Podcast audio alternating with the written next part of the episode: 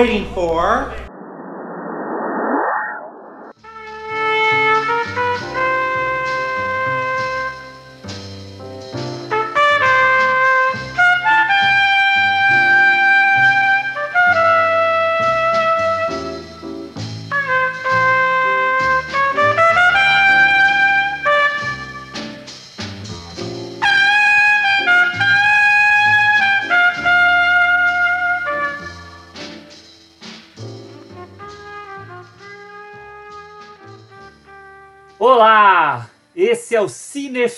Companhia, episódio número 19.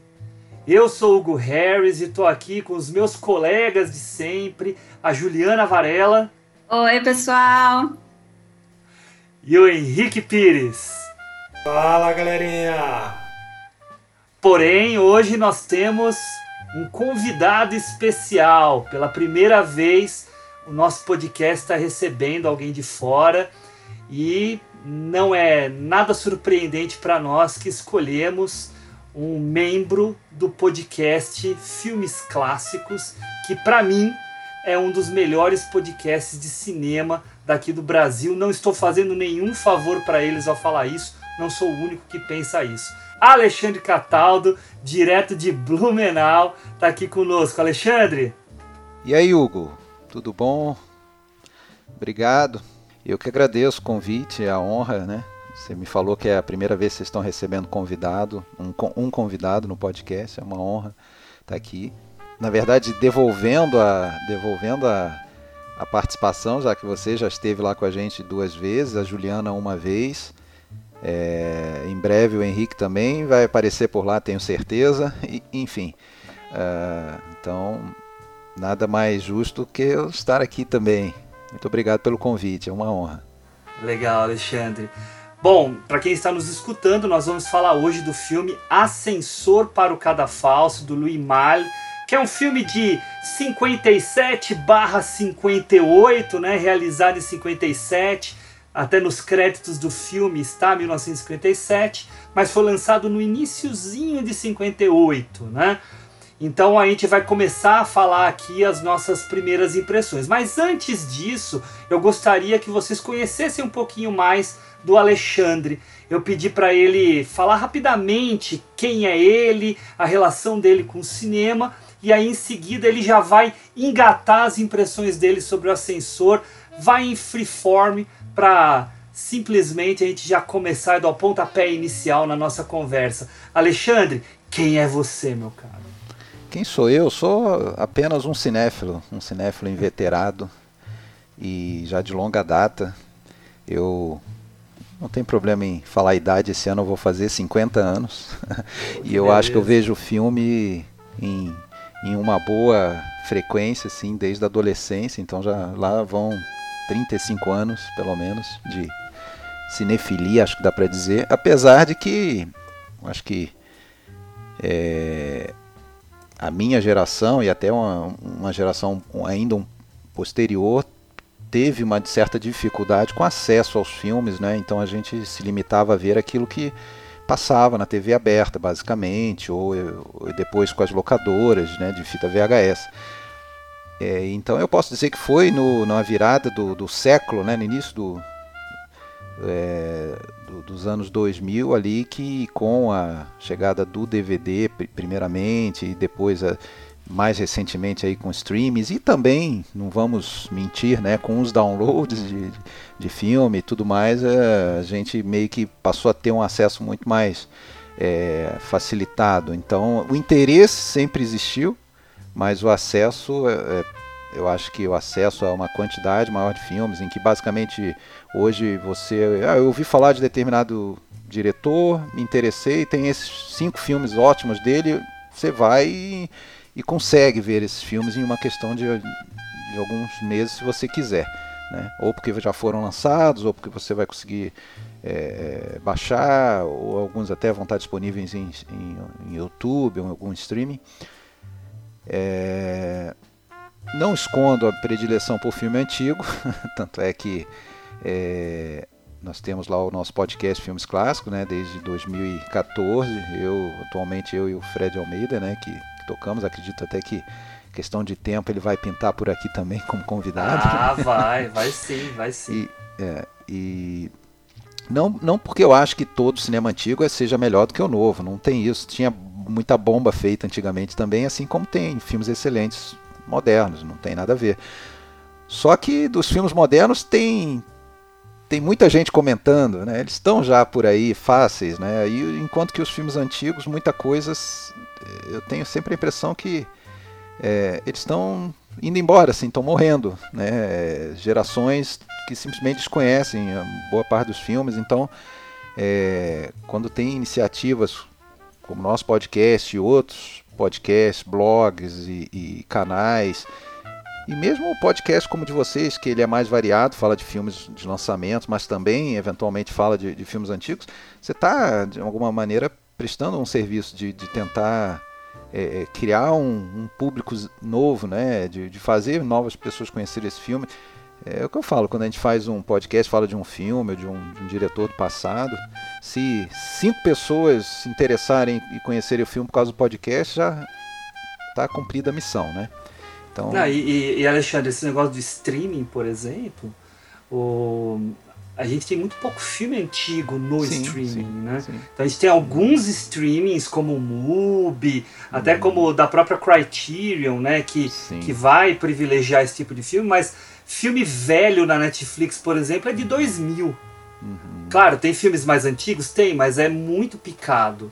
Muito é, picado. Inclusive, a gente sabe que as próprias distribuidoras de home video é, muitas vezes elas acabam é, tendo que, que deixar de lançar coisas mais antigas porque sabem que vai ser um, um prejuízo, né? Uhum. Não tem tanta saída. Ou seja, mesmo entre os cinéfilos ou né, ditos cinéfilos, é, existe uma resistência muitas vezes né, com, com, com, com, determinado cinema mais antigo. Tem, tem alguns nichos assim que são muito é, populares, então você pega lá o, a, o o Diallo, você pega o, o,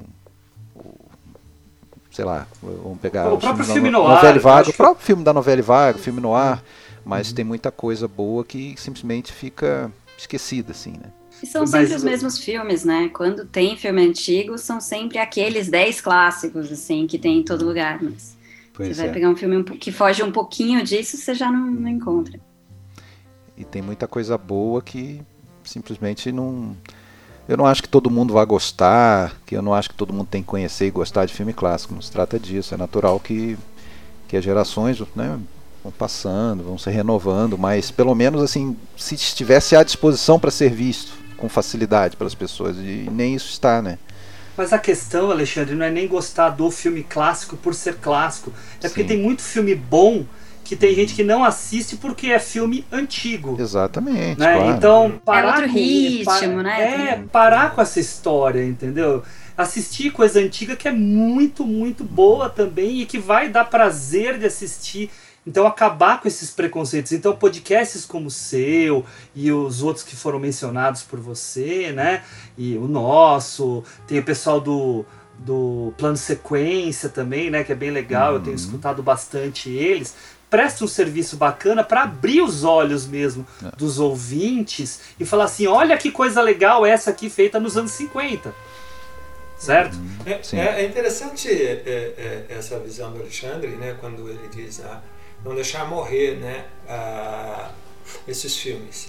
E, e isso né, é, é interessante porque se hoje tem um filme contemporâneo, um filme que tem uma narrativa completamente diferente dos anos 50, 60, é uhum. é porque, de alguma forma, quem executou, quem fez esse filme contemporâneo moderno, passou por esses filmes antigos. Né? Ah, sim, Ou seja, sim. seja o roteirista, seja o diretor, seja o fotógrafo, seja o editor, porque de uma certa uhum. forma, né, é a história. E, e, só existe o que tem hoje porque existia outros filmes no passado. Claro. Deixar morrer isso, né? ou até mesmo como o, o, o Alexandre falou, trazer clássicos que realmente é, vamos dizer assim, não conhecido né, para um público, mesmo que seja na nossa idade, ou menos, um pouco, ou jovem, enfim. Uhum. Isso, é, isso abre muito a mente, né? Isso abre muito para os vários tipos de narrativas que, que existem, né? Muda a forma como você vai ver os filmes novos, inclusive, né? Cada, é, a cada claro. filme que você assiste, seja novo ou antigo, você vai carregar aquela bagagem para o próximo Sim. que você for assistir, você vai reconhecer referências que até então você não pegava. Uhum. Então, realmente precisa estar tá tudo disponível, né? Todas, uhum. as, ah, todas as épocas, todas as opções. E não tá. Sim. E, e em meio a tudo isso, aparece um filme como O Ascensor para o Cadafalso, que é o nosso tema de hoje, que não é todo mundo que conhece. Não é um filme manjadão. Não. É, eu não é. acredito é. até que deve ter algum dos nossos colegas aqui que não tinha visto ainda esse filme. Eu então, sei que você tá falando então, comigo. Não sei, não sei se o Henrique. Eu não sei se o Henrique também não tinha visto. Não, já vi, já vi. Já tinha visto? Já visto, já. É, então eu queria já puxar aqui e pedir pro Alexandre falar um pouquinho aí do, do que ele acha do Ascensor para o Cadafalso. Olha, é um filme que eu já tinha visto, mas tinha visto apenas uma vez, já coisa de 15 anos. É, e, e foi muito bom esse convite, justamente que me fez rever o filme. É, eu tinha ele em mídia física aqui e foi fácil rever.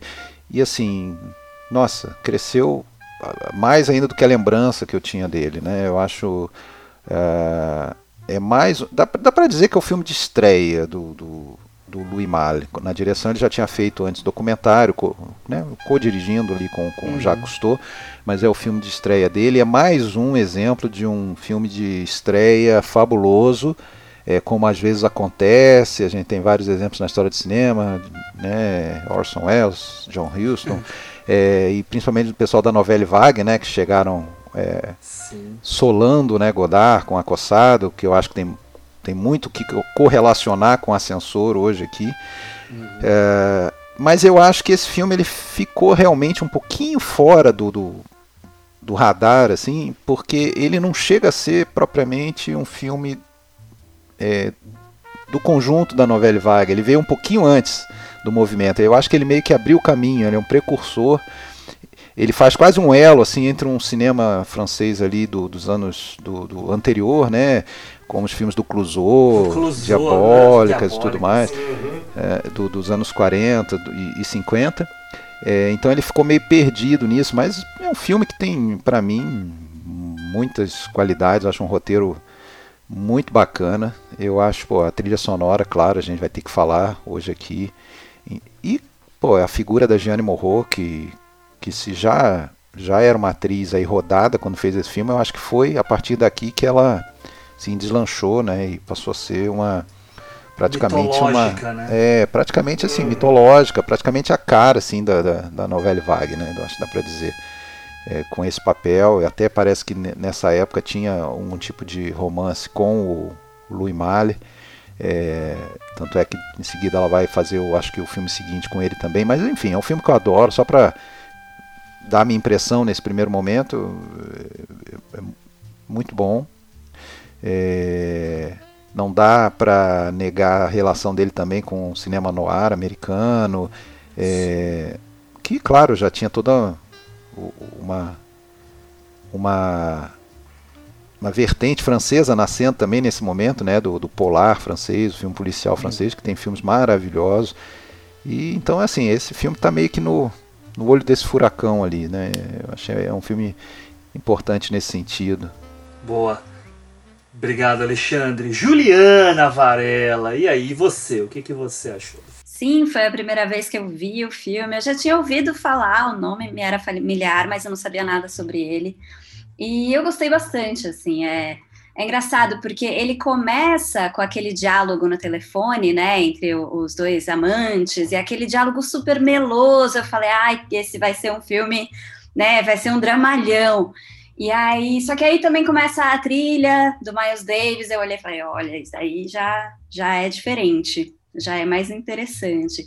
E aí vai, vai evoluindo o filme, e ele é um filme divertido né? Ele não é um filme dramalhão, ele não é um filme super melodramático, ele tem, né? Ele tem um ritmo super bacana para o espectador de hoje. Não é um, não é um filme lento nem nada. É aquele filme que tem tem uma aventurinha, tem tem um suspense, tem um pouco de tudo ali, né? E ele, e ele é um filme belíssimo, assim, né? As cenas dela andando à noite ali na chuva, com aquela trilha e tal. Então é um filme para você apreciar também, além de, de se embalar simplesmente pela história, né? Acho que é um filme que funciona muito bem ainda. Muito bem. E você, Henrique? Filmaço, né?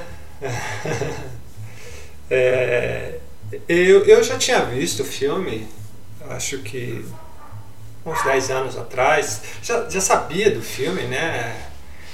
É, enfim, mas não tinha pintado oportunidade. E revê-lo agora, é, com o Alexandre, eu tive um, um up, né? É, até por saber mesmo né, como era a história, enfim. Eu acho ele muito interessante. É um filme que realmente, é, como o jazz, né? É algo que você vai entrando nele e ao mesmo tempo você vai compreendendo tudo que vai acontecendo, mas tudo de uma forma mais intimista, né? E como o jazz ele vai te fluindo. É, assim, eu acho que o Alexandre comentou muito bem sobre algumas questões do filme, né? dessa questão desse. Não é essa palavra, mas enfim, é o que me vem na cabeça, esse pré-novela vague, aí, esse momento de transição, né? É, planos belíssimos do filme, bom, o elenco muito bom, né? os principais, enfim. E é um filme que realmente dá, né? Você se, ao terminar você fala, puxa, valeu a pena né? curtir, ele de uma certa forma toca você. E é muito interessante como ele faz essas narrativas, né? É, é, como ele faz essa narrativa é, do romance. Né? E isso é algo que me chamou bastante atenção e a gente vai comentar aqui a, ao longo do, do, podcast. Aí a gente vai poder entrar em mais detalhes. Mas é um grande filme, é um filmaço. Isso aí. Bom, eu vou rapidamente falar aqui minha história com o ascensor e depois eu já vou colocar a sinopse para os nossos ouvintes entenderem mais ou menos o que é, é esse filme, né? Mas eu, eu, já comentei no passado aqui com a Juliana e com o Henrique, é bacana o Alexandre saber também. A primeira vez que eu vi esse filme foi no cinema, porque aqui em São Paulo tinha um cinema chamado Top Cine, que era num shopping chamado Top Center, ao lado da, da Gazeta, né, onde sempre tem a corrida de São Silvestre, né, onde, onde termina a corrida de São Silvestre. Uhum. E ao lado tinha esse cinema, e hoje ele não existe mais, ele virou lá um restaurante dentro do shopping, né? E uhum. logo que. Porque ele já era um cinema antigo, ele fechou, e quando ele reabriu naquela época, eles resolveram fazer duas mostras. Eles fizeram uma mostra de filmes do Truffaut e uma mostra de filmes do Louis Malle. Então eu fui lá ver alguns filmes do Truffaut, eu vi o, o Adele, Adélia H lá, eu vi. Eu não, eu não lembro exatamente quais que eu vi, mas enfim. Uh, e do Louis Malle eu vi três filmes dele lá. Eu vi o Ascensor para o Cadafalso, Sopro do Coração e o Zazi no Metrô. E, uhum. e foi muito bom, eu gostei dos três. E também, assim como o Alexandre, os três filmes eu só vi uma vez. Agora foi a segunda vez que eu vi. Eu fiquei com aquela impressão do passado, né? E uhum. dos três, o que eu mais tinha gostado era o Ascensor. Principalmente porque eu gostava muito de filme no ar, continuo gostando. E aí eu, eu, eu, eu sinto a conexão. Claro que tem um abrandamento de características no ar nesse filme, mas ele tem o, no bojo do, da premissa dele tem essa pegada no ar, né? Que é bem óbvia. E, e o Alexandre foi muito feliz aqui ao falar da, do Diabolique, né? Do, das diabólicas, do Clouseau, que eu vejo uma conexão bem grande, né? Sim. Então, é, é um filme, é, sem dúvida, o Henrique ficou falando, né? Um grande filme, um grande filme, porque é mesmo, é um grande filme. Tem errinhos, tem falhazinhas, né, que a gente pode depois até comentar, que são falhas de principiante mesmo, talvez algumas intencionais. Falhas de continuidade? Falhas de continuidade e falhas de lógica sim, também, né? uhum. algumas questões de lógica meio esquisitas, mas isso não atrapalha o filme. Uhum, não. É um filme que realmente nos envolve muito, né? mexe muito com, com as nossas impressões, principalmente por causa dos mal-entendidos que se dão. Né? É uma Sim. trama muito inteligente. Uhum. Principalmente por fazer o espectador saber muito mais do que os personagens. Porque ao saber mais que os personagens, ele compreende as maquinações do cérebro de cada um dos personagens. E isso torna o filme saboroso, né? Uhum. E a gente, na época que eu vi pela primeira vez, eu nem percebi isso com tanta clareza, essa artimanha narrativa dele. Agora, mais maduro, vendo o filme, e, e assim como o Henrique e o Alexandre falaram que cresceu, para mim também cresceu por eu poder perceber esse tipo de coisa. Então é um filme para ser visto e revisto. Né? Aqueles que nunca viram, assim como era o caso da Ju, se ela assistir uma segunda vez, eu tenho certeza que vai saborear mais ainda, porque ela já sabe o que acontece é, mais na frente no filme e começa a perceber mais coisa ainda do que já percebeu, né? E, e o filme se torna mais é, interessante mesmo para aqueles que que estão assistindo, tá? Hugo, ah, deixa eu aproveitar. Posso pegar um gancho com o que você claro, falou antes, antes de claro. você continuar sobre. É, isso aí, você falou, é, vale a pena rever esse filme. Eu, isso é algo que eu falo, eu acho que dá para aplicar basicamente todos os filmes, assim, e que cada vez mais eu vejo como que para mim, pelo menos, eu, funciona é, é, uma revisão dos filmes, né? É, tem pessoas que parecem parece que é algo vergonhoso você dizer que você aprende a gostar de um filme quando vê uma segunda vez, você muda a sua opinião. As pessoas às vezes têm muito apego à sua primeira impressão, é, mas é, ainda que o filme seja algo objetivo, está lá gravado lá na, naquela mídia, é, a impressão que o filme causa em você é subjetiva, naturalmente, vai depender de, de como você é, do, do teu momento de, de, de, vida, de maturidade, em 10, 15 anos você mudou, você viu mais filmes, você conheceu mais coisas, então você vê o filme com outros olhos e aquilo te toca de uma maneira diferente. Então é, é muito comum para mim um filme que para mim era banal, não me impressionou, eu revejo. Eu posso citar vários, Cidadão Kane, vi, vi novo, não entendi nada, achei um filme sacal e hoje. É, e, e não é porque todo mundo idolatra o filme, não é por isso, é porque eu me dei a oportunidade de rever o filme várias vezes com outros olhos e com atenção a detalhes e, e, e procurando entender certas coisas. E assim é com, com muitos filmes, e, e esse é, é, mais um, né? Nisso que você está falando, Alexandre, é, tem um problema que a gente vê em boa parte aí de, de espectadores que acham que quantidade é o que conta, né? Quantidade de variedade de filmes. Ah, por que, que eu vou rever? Já vi, vou ver outra coisa.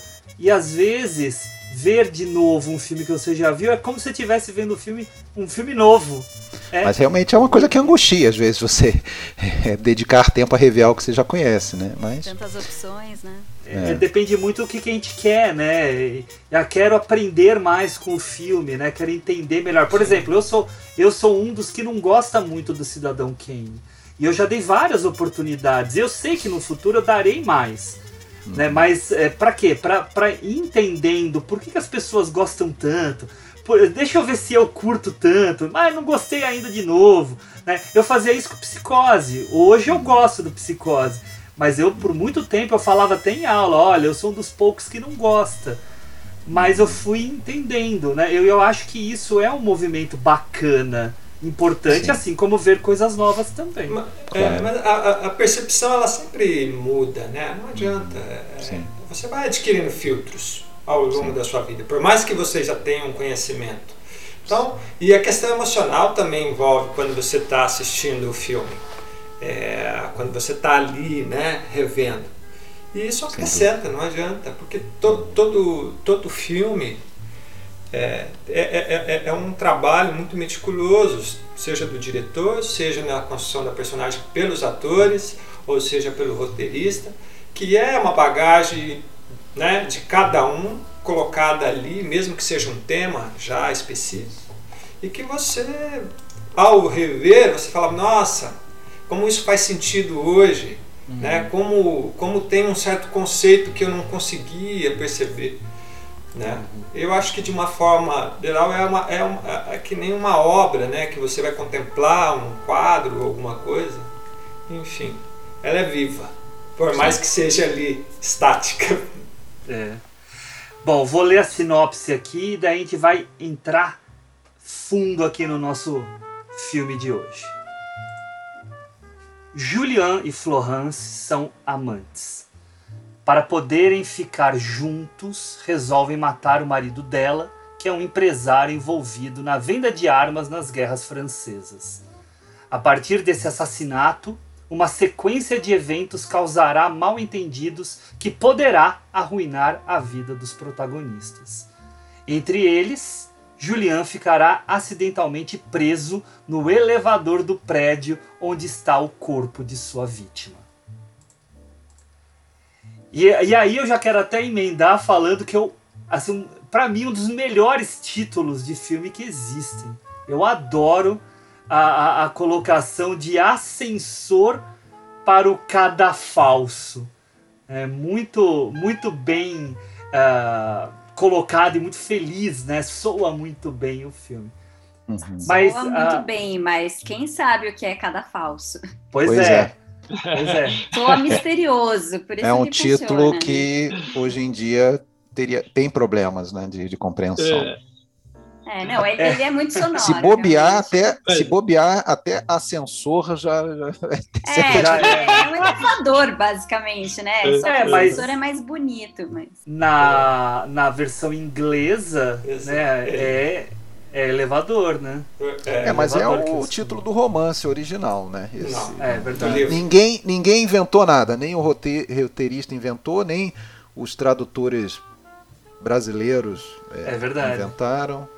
É porque né? o Brasil hoje em dia tem a mania de fazer títulos retardados, é. né? E subtítulos para tudo. E subtítulos é. para tudo. Agora, no passado, a gente tinha ótimos títulos, né? Como o famoso Crepúsculo dos Deuses Nossa, e, e tantos outros, né? Rastros de ódio, Rastros de ódio, né? E, e, e outros títulos incríveis, né? Que eles que eles trouxeram. Mas Alexandre, a gente tem aqui uma política que a gente quer escutar muito o nosso convidado, tá? Então a gente vai jogando, a gente vai jogando a bola para você, a gente vai participando e tal, mas manda. se eu falar demais, é, vocês avisam. Não, manda.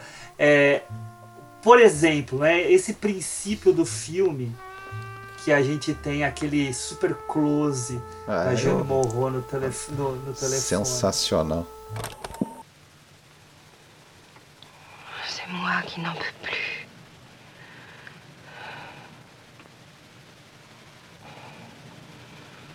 Je t'aime. Je t'aime. Alors il faut bien. T'aime. Je ne te quitterai pas, Julien. Tu sais que je serai là. Avec toi. Oh, je t'aime. Et si je n'entendais pas ta voix, je serais perdu dans un pays de silence. Hmm. Ce n'est pas très courageux. Mais ce n'est pas courageux l'amour. Et toi? Para mim, para mim começa muito bem daquele jeito. Uhum, também acho. A Juliana disse que quando viu aquilo achou que o filme ia ser meio chato.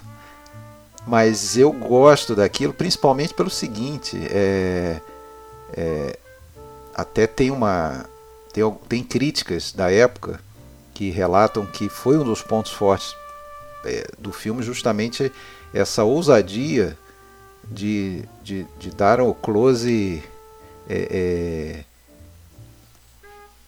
bem realista na, na, figura da Jane Morro, que até então, que já tinha feito 20 filmes, sei lá quantos filmes, mas sempre com aquela tradicional maquiagem, com a iluminação que, que né, procurava valorizar a beleza, e ali ela estava sem maquiagem, é dado um close que, que, mostra as imperfeições do rosto, inclusive, então, assim, para mim, para mim ele já, já é algo que chama atenção, porque não, não é incomum começar um filme da, dessa forma, né? É, e você automaticamente já cria um, cria um link ali com aquela, com aquela emoção que está envolvida ali, né? É, claro, você não sabe qual é a história, você vai pegando pela conversa deles, e aí imediatamente já cai no, no universo do filme noir, né? naquela coisa óbvia do, do casal de amantes que, que é, planeja matar o marido, mas uh, uh, de, de, tantos, né? Pacto de sangue, destino bate a sua porta. Isso. É, e aí também você falou do próprio Diabolique, né? Tem o não é bem isso no Diabolique, mas é também, né? Sim. É, são as duas amantes que resolvem matar o, o cara, né? Uhum. Mas, Aliás... Alexandre, desculpa, te interrompi, mas só para complementar o que você está falando, é muito legal né, na questão da ousadia também começar o filme num close, né? Sim, então, porque então, não, não, não, mas não por ele ser imperfeito, né? E, e, e, é muito legal isso, mas pela questão da contextualização, que geralmente é a, a, a o normal é Sim. é contextualizar a cidade. Exato, é. coisa, é. Né? Uhum, Parece sim. que tá no meio da cena já, né? Você fala, nossa, eu perdi alguma coisa. Tem, uhum. tem certeza que tá começando é. agora? Deixa eu checar. É. É. é. mas é interessante esse começo porque ele já demonstra, logo de cara, o quanto ele vai ser intimista, né? Aquele olhar dela, né, de uma paixão é, não vivida por completa, é, enfim, né? um pouco entristecida, né? enfim, já vai dando para gente é, é, essas, essas sensações dessa personagem. Né? É, eu acho muito bacana. É, eu acho interessante, seguindo esse, esse começo, é já a, a, a, os os letreiros ali, já vi nas cenas iniciais, em cima da cena correndo, meio grandes ali, enfim. Eu acho isso interessante, como se tivesse realmente é, é, é, já contando a história, né? Não aquela coisa de ver os letreiros como era em filmes clássicos, vamos dizer assim, né? anteriores, né? E eu acho interessante como ele vai conduzindo isso também, enfim.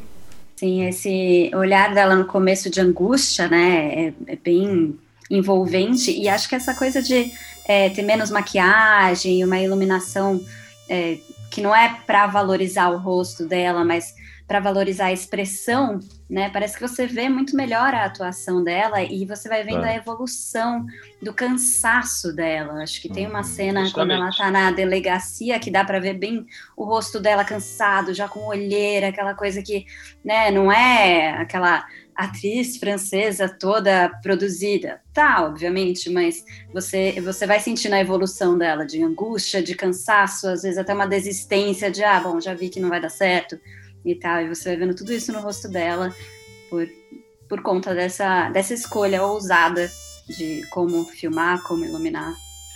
Para mim, ela Sim. continua linda o tempo todo. É, Maravilhosa, exatamente. E, o... e, e mostra ser uma grande atriz, né? Fala, é, o Louis Mali, o Louis Mali acho concordou com você. É, porque é, é. ele, não, na verdade parece que ele tinha visto ela, tinha conhecido a Jane Morro através de uma peça que ela estava trabalhando numa peça que era uma versão daquela é, do Tennessee Williams, Gata em Teto de Zinco Quente, né? É uma adaptação dessa, dessa peça e, e aí convidou ela para participar do filme, né? É, lembrando que ele tinha começado como assistente do Jacques Cousteau, né? Fazendo filmagens submarinas, do, do, do, documentário lá O Mundo Silencioso, e também foi assistente do Bresson naquele só, só do condenado Bresson, à morte só. escapou, né, de 56 os dois ali. E aí ele queria é, iniciar como né, diretor solo ali, né, e como ele gostava desse desse romance, desse é, ele ele daí foi atrás do, do, do roteirista, né, que, que, é um, que é um cara chamado até é o eu até anotei Noel aqui. Calef.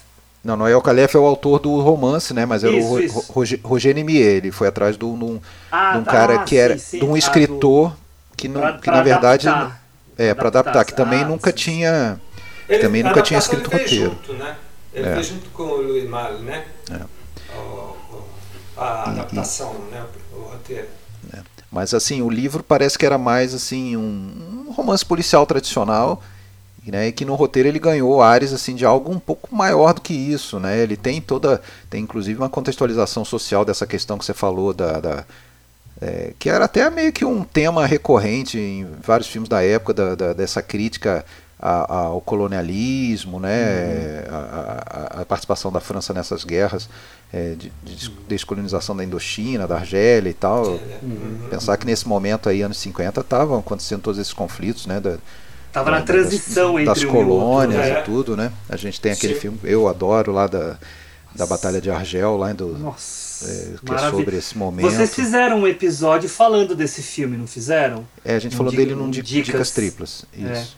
É. Filmaço. Dicas Triplas. Filmaço. É, e, e, e, da Indochina também. E aí tem esse personagem né, do, do, do Julian, né, que é o feito pelo Maurício, Maurice Ronet, que era um ex-militar participando dessas guerras e tal. Então uhum. tem toda uma contextualização como se fosse assim, né?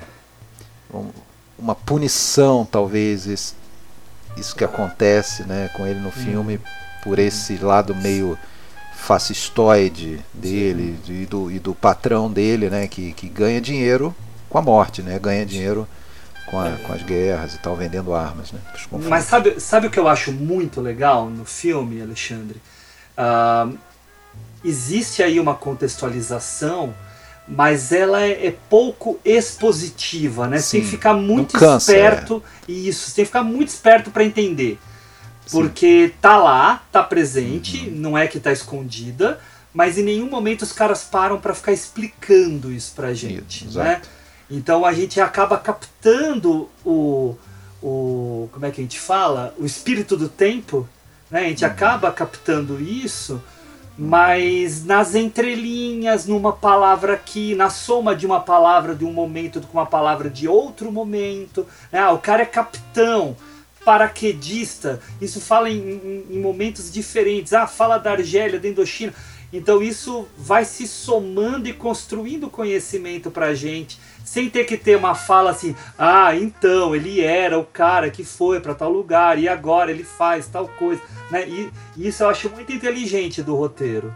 Sim, uhum. e tem um, tem um diálogo que eu acho muito bom, que mostra a posição mais crítica, eu acho, do filme em relação a, a essas guerras e tal, que é com o personagem é, o que rouba o carro, o Louis, né? Uhum. Ele, uhum. ele vai, se faz de finge que foi para as guerras e tal, eventualmente é, é, é, desmascarado com isso, mas ele fala não, minha geração tem outras preocupações, né? Tem ele ele coloca essa crítica um pouco mais explicitamente, mas também é num diálogo super natural, né?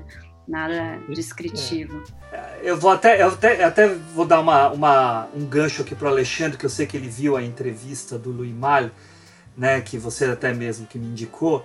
Uh, esse Louis, Louis e a, e a Veronique eles representam essa nova geração Exatamente, francesa da é. época, né? Exatamente. Você poderia falar um pouquinho disso, Alexandre? É, não, é, esse, é, esse momento ali, né, final dos anos 50, anos 60, pô, a gente, é, historicamente ali tem a, o final da Segunda Guerra, 45, então tem ali um período de uns 10 anos que para todo mundo era meio que período de reconstrução, né, sair, do, sair da, da, da miséria, tanto na Itália, né, você sabe que que eu gosto muito de cinema italiano, você, você vê esse tipo de filme. Depois começa um tipo de filme que tem justamente um, uma questão do boom econômico, né? desenvolvimento e, a, e, as pessoas que são excluídas desse boom, né? Então você vê esse casal ali de jovens representa uma nova geração que quer ascender a essa sociedade de consumo que está surgindo, de, todo custo, né? Inveja o carro, inveja Justamente. a roupa e tudo, o estilo de vida daquele cara que parece ser um, um cara bem sucedido. E, e, na verdade, eles são de certa forma, até eu li uma, uma crítica, me, me, é verdade, eles são de certa forma os precursores ali da, do casal do Acossado, lá do, da Jansiberg e do, e do, e do, do Mondot, né? Que teria aí alguns anos depois. É, esse, esse, pessoal, vamos dizer, é, é, como é que eu vou dizer, que está um pouco à margem, mas que quer galgar pegando o atalho, né? É, sim, bota atalho nisso, né? É. Aproveitando aí, eu acho interessante é, realmente no momento em que ele está dialogando com, com os turistas alemães, né? É, fazendo, falando sobre a questão da guerra, mas também ter essa referência do domínio né, nazista no período da guerra em relação à França. né? E é. carro ser um carro alemão, né? Enfim, é, ele, eu, achei, eu achei, ele faz assim uma construção sutil histórica, né? Como você mesmo falou, né? De várias questões dentro desse universo. É, tem essa essa relação com a realidade, né? Sempre é. ali. É, até, até assim, quando você pensa, né? O filme é feito, como você falou, né? O 57, 58 essas coisas todas são muito naturais. O cara está vivenciando esse momento naquela época, né? Hoje pra gente pode pensar que ah, é uma coisa meio é, programática, o cara se obriga a colocar esses temas no filme. Não, era natural colocar, era Sim. natural, era, Sim. era o contexto. E até entrando um pouquinho aqui na trama em si, né? E falando um pouquinho do Louis e da Veronique, um, o, o, o, o, Julian vai lá, mata o, o Simon, né, que é o Simon Carralá. E aí sai de lá, vai até o carro, né, ele tem um rápido olhar né, da, da florista e do Louis, né, do, do Louis. E aí ele volta pro prédio, né, e é onde ele vai ficar preso. E aí a gente tinha falado aqui dos mal-entendidos, né? Então o grande mal-entendido vai se dar exatamente no momento que o Louis resolve roubar o carro do uh, Julian.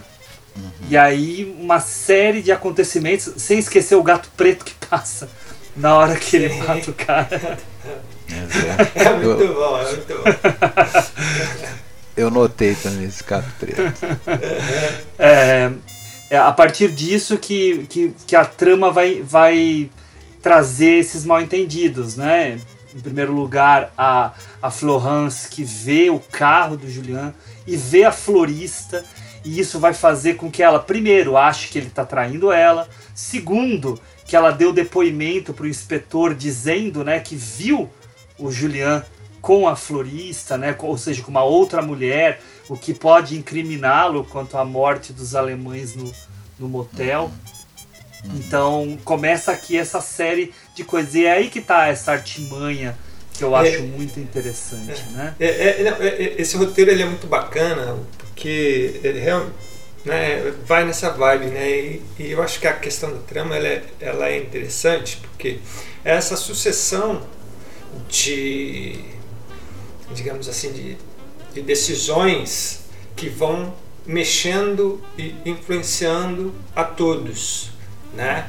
E, ou seja, são é, é, é, as personagens elas vão entrando dentro de uma realidade, mas com um olhar é, contraditório do que ela está vendo. Né? Ou seja, a realidade se mostra para ela de uma forma, mas não é da forma como ela está julgando. E isso vai dando ao longo do filme, né? e como nós espectadores já vamos tendo um olhar mais é, onisciente de tudo, passa a ser interessante você começar a, a, a, torcer, digamos assim, né? ou não torcer para o que você, pra, pelas coisas que estão acontecendo mesmo na história. E eu acho que isso é muito bem engendrado, né? O, o roteirista foi muito feliz. Claro, como você diz, né? Tem alguma, algumas ressalvas, mas é, é, isso dentro do todo acaba ficando insignificante, né? Enfim, acho muito interessante a forma como vão se dando isso, né? acho bacana assim, a participação do acaso né, nesse filme. Justamente. Em vários momentos. É, ok, esquecer a, esquecer a corda na, na, na, no final da missão dele. Aliás, aquilo ali parece uma missão dele, né? Provavelmente ele fez é, algumas missões é, dessas lá na Indochina, de, de matar, enfim, normal para ele. É, até, até esse filme é, isso aí eu acho que serve um pouco para desconstruir essa coisa da, da imagem heróica né, do, do, militar que foi para a guerra. Você vê que aquele vigia noturno meio que é, dá um ele fica incrédulo que aquele cara ali pudesse ser um. Justamente. Né? né ele acredita que aquele cara é um cara honrado, é um herói. É um, é, é um herói nacional. Entanto, ele é capaz é. de matar, de, de, de, de, ser. De, ter uma atitude baixa. Ele fez na guerra, né? É, mas, mas ter uma. Mas, mas, esquecer a corda, ok, mas o problema é, poxa, ficar preso no elevador bem na hora que ele volta, né? É o gato e, preto, cara. É, e, e outra coisa também, aquele carro dos alemães lá tinha que dar aquela batidinha no para-choque ali, que foi por causa daquela batidinha que teve o contato entre eles e tal. Eles poderiam passar aquele passeio deles ali. Na verdade, ele não, acho que não pretendeu roubar o carro, ele só queria dar um passeio, sentir aquela emoção, depois ia botar Sim. o carro lá de volta no lugar. Ele chegou a falar isso, ah, nós temos que devolver o carro lá, não sei o hum. que e tal. É, o que é estranho, né? Porque se, eles não tinham como saber quanto tempo que ele ia demorar lá no prédio, que ele ia ficar preso no elevador. Então, se fosse uma, uma volta rapidinha, né, seria um roubo, né? Porque ele ia voltar lá o carro não estava, né? É, essa é uma das contradições. Eu acho, é, eu acho interessante você falar isso, Alexandre, porque eu acho que é justamente é, é essa ideia né, dessas personagens, né, de a gente ter o, o casal mais velho, né, e de ter o casal mais novo. E como viver esse romance, como viver esse amor intenso de, dessas personagens, né, em cada uma época, né.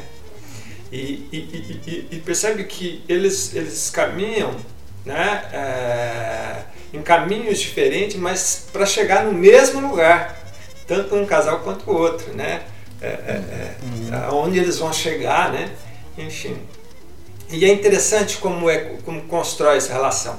E você comentou, né? Ah, não, era só um passeio. E justamente, tipo, mas a, a, a, a vamos dizer assim, a sensação de estar ali, do, do diferente, né, do inusitado e de vamos mais um pouco, como é o jovem, sim, né, sim, sim. sem pensar. E ao contrário né, do outro casal, tudo pensado, vamos, vamos lá, eu mato, eu pulo, eu subo e faço. E tanto uma coisa quanto a outra não dá certo. Não dá para não relacionar com o acossado, né? Não dá para não relacionar com o acossado. Ah, sim, tem, totalmente. Tem vários momentos ali que ele, ele foge com o carro e sim, meio que sem sim. rumo. Aí tem até uma hora que ele fala assim: é, Milano, Paris, sei, Paris, Milão. É, tipo, vão sem rumo. Como um, um, um, barco sem vela ao alto mar. É, mas eu acho que ambos os filmes, né, bebem aí no, no cinema policial americano, né, que é uma, um conjunto de, de erros, né, que se dão, que se somam, né, dentro da trama e que acabam trazendo o destino do personagem, né? É, o Alexandre até falou no começo, né, do Pacto de Sangue. O Pacto de Sangue traz muito isso, né? Que é o, o, o uma série de eventos fora, né? O acaso mesmo, como ele disse, né? E que eu acho que eles importam isso para os filmes que eles querem, em que eles querem homenagear e transformar o, o, filme policial americano, né? Uhum. E isso é muito legal, porque traz uma boa originalidade inspirada aí nisso daí que eles tanto admiravam. E né? soma ao acaso as escolhas, né? Porque é tudo uma questão de fazer péssimas escolhas, todos os personagens. Justamente. Desde voltar para tirar a corda, né? Até é, parar no motel, entrar para conversar, ou tentar roubar o outro carro. Enfim, são N escolhas péssimas, tomar um gardenal. Enfim, toda hora é uma questão de escolhas impulsivas, né? Principalmente dos mais jovens. É. é. que é um dos motes, eu acho, do, dessa fonte aí que é o cinema no ar, que é o cara faz alguma cagada, né? É, é o cara é comum que se deixa levar ou pela, pela luxúria, ou por uma mulher, ou pelo dinheiro. Como para mim a frase que resume todo cinema no ar é aquela do do personagem do Fred McMurray no Pacto de Sangue, né? Ele gravando no início, né? Que o filme é todo em flashback e no início ele já está baleado e começa a é. gravar uma confissão e fala: eu errei por causa de uma, é, como é que ele fala? É, de uma mulher é, que. Por causa de, de, de, de, uma mulher e por causa do, do, dinheiro. Não fiquei nem com a mulher, não fiquei nem com o dinheiro. Ganhei uma bala. Ganhei, é, ganhei uma tenho, bala. É. You said it wasn't an accident. Check. You said it wasn't suicide. Check. You said it was murder. Check. You thought you had a cold, didn't you? All wrapped up in tissue paper with pink ribbons around it. It was perfect. Except it wasn't because you made one mistake. Just one little mistake. When it came to picking the killer, you picked the wrong guy. You want to know who killed Dietrichson? Hold tight to that cheap cigar of yours, Keys. I killed Dietrichson. Me, Walter Neff. Insurance salesman. 35 years old, unmarried, no visible scars. Until a while ago, that is. Yes, I killed him. I killed him for money. And for a woman. And I didn't get the money and I didn't get the woman. Pretty, isn't it? Agora, tem uma coisa também, né? E quando a gente fala que. Acho que foi o Henrique que falou, né? Que quando a gente pensa cinema e, e os filmes de hoje só existem porque né, existiu a construção de toda. Uh, o próprio cinema noir, uma das fontes dele também foi o próprio cinema francês lá dos anos 30, realismo poético, fatalismo, de, os filmes com Cais das Sombras, o Trágico Amanhecer do, com Jean Gabin. então é uma coisa alimenta a outra, é uma retroalimentação ali, né, desse tipo de história. É, esse filme tá nesse tá nesse fluxo aí, o, o Ascensor por Cadafalso sem, sem sombra de dúvida. Eu, eu sempre acho que, assim, é, só complementando o que você está falando, Alexandre, você só consegue fazer algo novo se você conhecer muito bem o antigo. Né? Claro. Porque, Até para revertê-los. É, justamente. Né? Então, é, essa é a necessidade de se ter e, e, e a gente né, ter a possibilidade de ver filmes como esse que a gente está vendo. Você não consegue criar nada numa bolha, né? Você está sempre em diálogo com o que veio antes, sim, com o que vai vir depois, com o que vem ao sim. mesmo tempo. É, isso aí. Tá isolado. Parece que o próprio, o próprio Louis Malle, ele meio que refutava. Porque quando ele faz esse filme, é, ainda foi um pouquinho antes do. Ainda não existia, eu estava sendo cunhado o termo novela vague. Depois é que vai vir. É, inclusive na época, quando ele fez esse filme, ele foi considerado pela crítica francesa a única esperança jovem do cinema francês, que estava decrépito e tal. E aí logo depois vem vários outros jovens fazendo seus primeiros filmes, né? é, é, Alain René, do Cotard, Truffaut, né? Chabrol. O Chabrol, Chabrol já fazia um pouquinho antes, né? É, né? Chabrol fazia já, antes. Mas fazia um é, é, o, o, próprio Malha ele não queria estar tá muito enquadrado nisso. É, eu, eu, vejo muito parecido com o caso de alguns aqui no Brasil, por exemplo, em relação ao cinema novo, lá o Roberto Farias, o próprio Anselmo Duarte, que acabavam sendo um pouco criticados pela turma do cinema novo, justamente porque queriam Chamavam ser mais eles versáteis. de alienados, né? De é, alienados. é, ele não queria fazer só o filme da cartilha, né? Da, da, é, e, e, e, e, o Malho eu acho que tem muito isso, é um cara versátil, um cara que não. Ele, ele, ele dizia que ele tinha medo de se repetir, né? De, de ficar sendo. tocando a mesma tecla sempre, então ele gostava de variar. Tanto, tanto é que a gente vê vários filmes dele, várias fases, eu acho, né? É, eu acho isso bom, acho isso bacana, até porque esse negócio de nova onda, de novela e vaga. A novela e vaga acontece todo dia, todo ano tem. É, pode não ter esse nome, mas tem sempre renovação. E, e, ninguém é renovação a vida inteira. O cara é renovação há alguns anos e já passou a ser velho. Então, eu acho que está certo quem, quem não, não quer se rotular nisso, né? Senão acaba ficando, fica um pouco, sei lá, Sim. fora do. É, é, acaba se datando, né? Se datando, exato. É. É, não, e o cinema francês tem essa característica, todo cinema, né, mas você falou, me fez lembrar que eu vi recentemente, até indicado pela Ju, o Tóquio, né, do, que está passando no MUBI. E daí tem aquele cineasta incrível, Léo Carrá, que é um cara que que tra tá transformando o cinema francês mesmo, mesmo fazendo pouca coisa, né? Os filmes dele são muito inovadores, são muito diferentes, né? A abordagem de personagem, a abordagem de narrativa, né?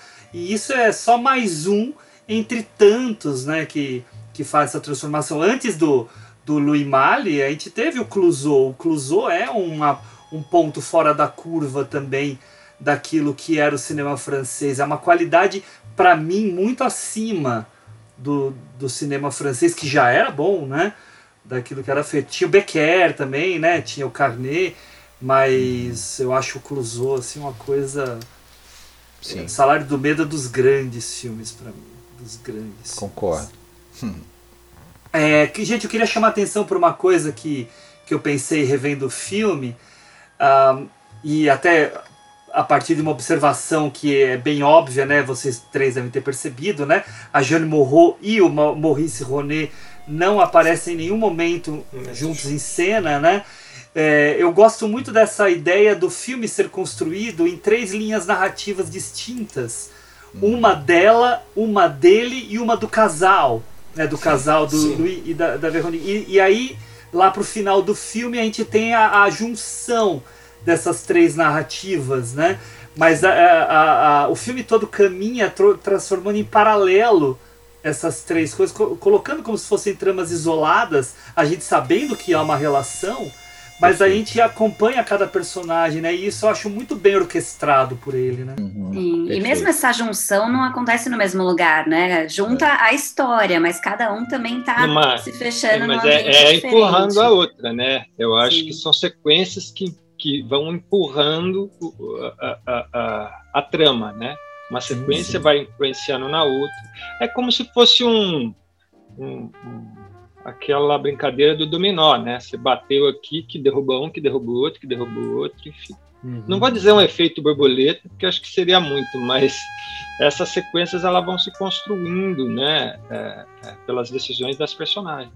A, a gente, a gente tinha falado antes da abertura, né? Abrindo lá no, no Super Close da Jane Morro, mas depois vem a, né, a sequência dos créditos e Sim. a sequência de créditos com os prédios, né? Mostrando aquela Paris e tal. Do, e, e isso me chamou muita atenção porque me fez lembrar de dois filmes que vieram depois desse, né?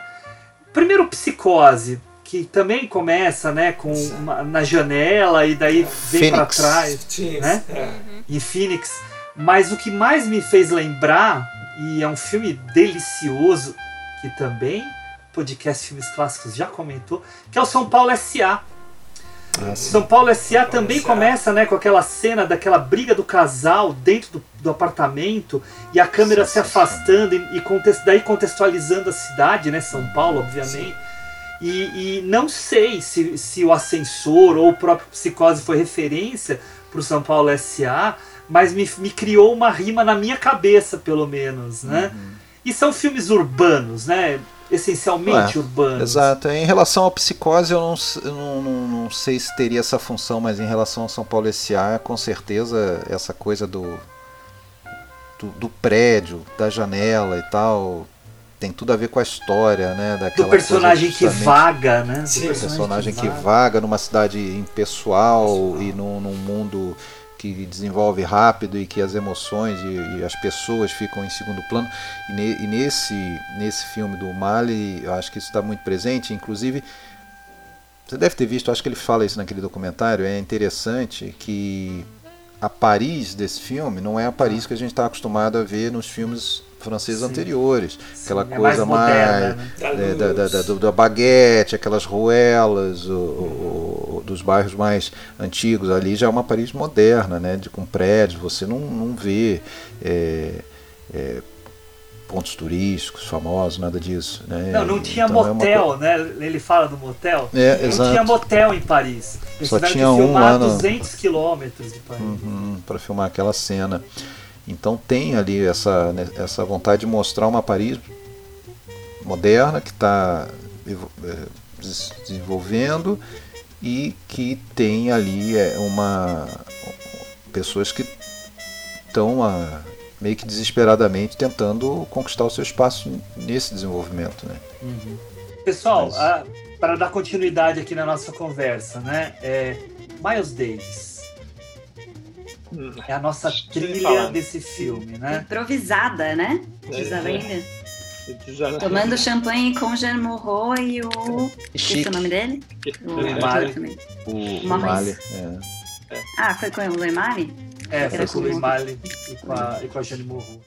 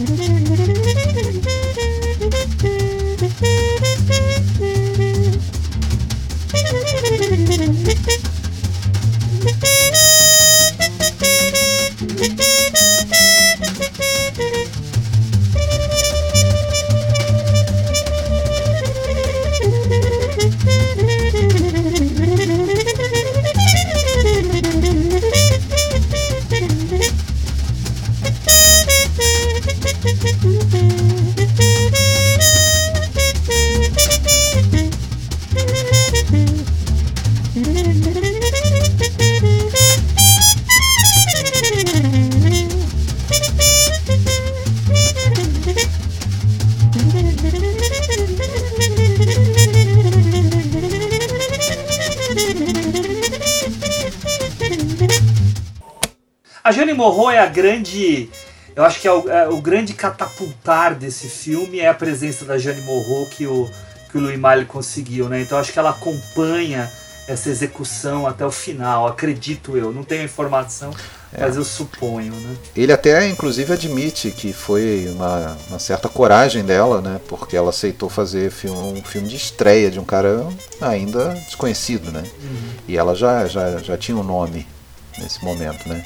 Sim, então... Sim. Deu, e tinha poucos certo, filmes assim, que né? saíam na França na época, né? Sim, e ela vai lá e escolhe esse filme e, e, já vai engatar em seguida outro com ele, né? O, o amante, Os Amantes, né? É. Uhum. Que é um filmaço também, né, gente? Filmaço eu, eu não tinha visto, daí inspirado pelo Alexandre que falou que ia rever alguns filmes do Louis Malle, eu falei assim, deixa eu tirar também é. da minha da minha lista aqui e fiquei chocado. Na, verdade eu é queria, bom. mas não consegui muito. Não, eu, rever, eu só revi o Ascensor mesmo. Eu já vi o Amante, já vi o Zazie. O Adeus, Adeus Meninos, já viu 30 anos essa noite. Eu não tinha visto o Zazie. O único que eu consegui acrescentar aí a, a minha lista de vistos foi o Zazie no metrô, que, que eu vi, eu não tinha visto. E ah, é bacana, é, dá para ver ali clara inspiração para outras coisas do cinema francês mais moderno, inclusive a Amélie Poulain. E... Sim. Sim. E lembra um pouco do Tati também. Eu acho é, que sim, Tati. Uma pegada do Tati. Mas o Tati é anterior, né? É? Mas é, é, você comentou a trilha do Miles Davis e é, é, é, é como essa combinação é, foi perfeita, né? essa questão do jazz melancólico, eu não vou dizer um jazz progressivo, improvisado, mas aquele, aquele, aquele peso, né? Para essa relação das personagens como ele vai ajudando a construir a ideia, né, esse imaginário desses amantes, né? É, isso, é, isso é muito bacana. Voltando um pouquinho, Hugo, é, eu, eu, o momento que ela é, caminha é, à procura né, é, do, do Julian. Do, do Julian é muito interessante, porque é o cuidado de que todos os lugares que ela vai, a, a, a, ali as pessoas, seja o garçom ou o barman, enfim, ou o porteiro, conhecem, sabem. Então, ou seja, ela, ela, eles sabem dois, entende? É muito interessante é, isso. São os lugares que eles frequentavam, provavelmente. Justamente, né? é, é muito então ela meio que reconstrói essa história deles pela é, cidade, né? Então, é muito interessante. E outra coisa que me chama a atenção, a opção dele, é, talvez seja aí um pouquinho dessa conversa, um pouco com com o neorrealismo, um pouquinho da ideia da transição, né, como o Alexandre comentou, da novela vague, essa coisa da realidade mesmo, de, pautar essa história dentro desse universo bem mais realista, né? ou seja, a, a personagem caminhando, vagando ali, ou seja, na maioria das vezes sem nenhuma preocupação, ou seja, vai aqui no meio andando e vamos te filmando. É, e é interessante que a personagem ela também nos acrescenta uma coisa, que ela é destemida, ela não tem medo. Porque por diversas vezes ela vai, ela vai atravessar a rua, ela nem olha se o carro está vindo. Uhum. E o carro passa uhum. do lado, e depois chega um momento que ela está atravessando a avenida, tipo, o carro indo, o carro voltando. Mas ela é, também está meio transtornada, né? É. Tá. Mas é justamente, eu acho que isso demonstra isso, mas assim, é o fato dessa obsessão, né? Uhum desse amor e o quanto ela está tendo coragem de fazer tudo aquilo. É, ela então, poderia. É interessante isso. É, é só só para complementar o Henrique, ela, ela, poderia simplesmente ficar lá no berço de ouro que o marido traficante de armas Sim, fornece a ela, mas não, né? Ela vai a pro... solidão, o tema da solidão, né, que está na que é mais que tá, um do filme. Que tá né? também nos amantes, é. né? Tá e ela não tem medo de uh, revelar o segredo, né? De certa forma, para o mundo, porque ela vai é, pre... não é presa, né? Mas é abordada pela polícia, vai pra delegacia, ela não tá nem não. aí, assim, ah, ok, tô procurando outra pessoa, tô na rua no meio da madrugada, meu marido desapareceu, não tô nem aí. Então, assim, ela não tem é. medo de ser descoberta, ela não, não né? Ela vai ter mais para final, mas é. nesse momento ela, ela parece que não se importa com mais nada, ela só quer saber Justamente. se ela foi traída ou não, se não. ele tá vivo ou não né? Ela o tá que com que aconteceu, né, na real. Focada. Porque, porque, ela ama mesmo é o, o Juliano, né? Juliano. Sim. É Mas ela usa seus ideia. benefícios, né? Ela fala, Sim. ah, você vai me prender? Eu sou esposa de é. fulano, né? Você vai é. colocar uma queixa contra mim? Nesse vai. ponto, ela é menos, ela é menos, vamos dizer, maligna do que uma tradicional femme fatale, né? Você vê sim, sim. que ela induz um, um, otário a matar o marido dela, mas ela não quer ficar com esse otário, ela tem um outro. É, é, é. ela só é, quer. Sim, eu acho que você tem razão. Ela, ela, não ela realmente paixão, gosta, ela realmente né? quer ficar com. Sim. Ela não tem uma agenda. Essa história, é, ela só quer ficar história de amor, né? Não é, ódio pelo marido, nem uma agenda não. pelo dinheiro, nem nada, né? Ela, Verdade. É, eu acho que é uma Fala, Ricão, depois eu falo. Não, não, eu acho interessante é, essa questão da, da, da, das relações, né, do amor em si, né? Que tem, a gente tem tanto no, no, no casal jovem quanto no casal mais velho. É, a, a, intensidade de ambos é, vai refletir muito nas ações, né? Mas é, é, é, isso que eu falo, isso é muito bem costurado dentro da trama da relação né, do acaso, como o Alexandre falou.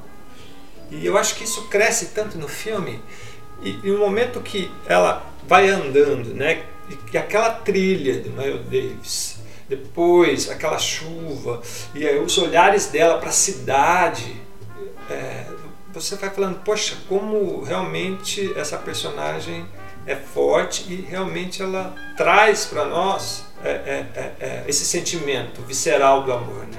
Enfim. Uhum.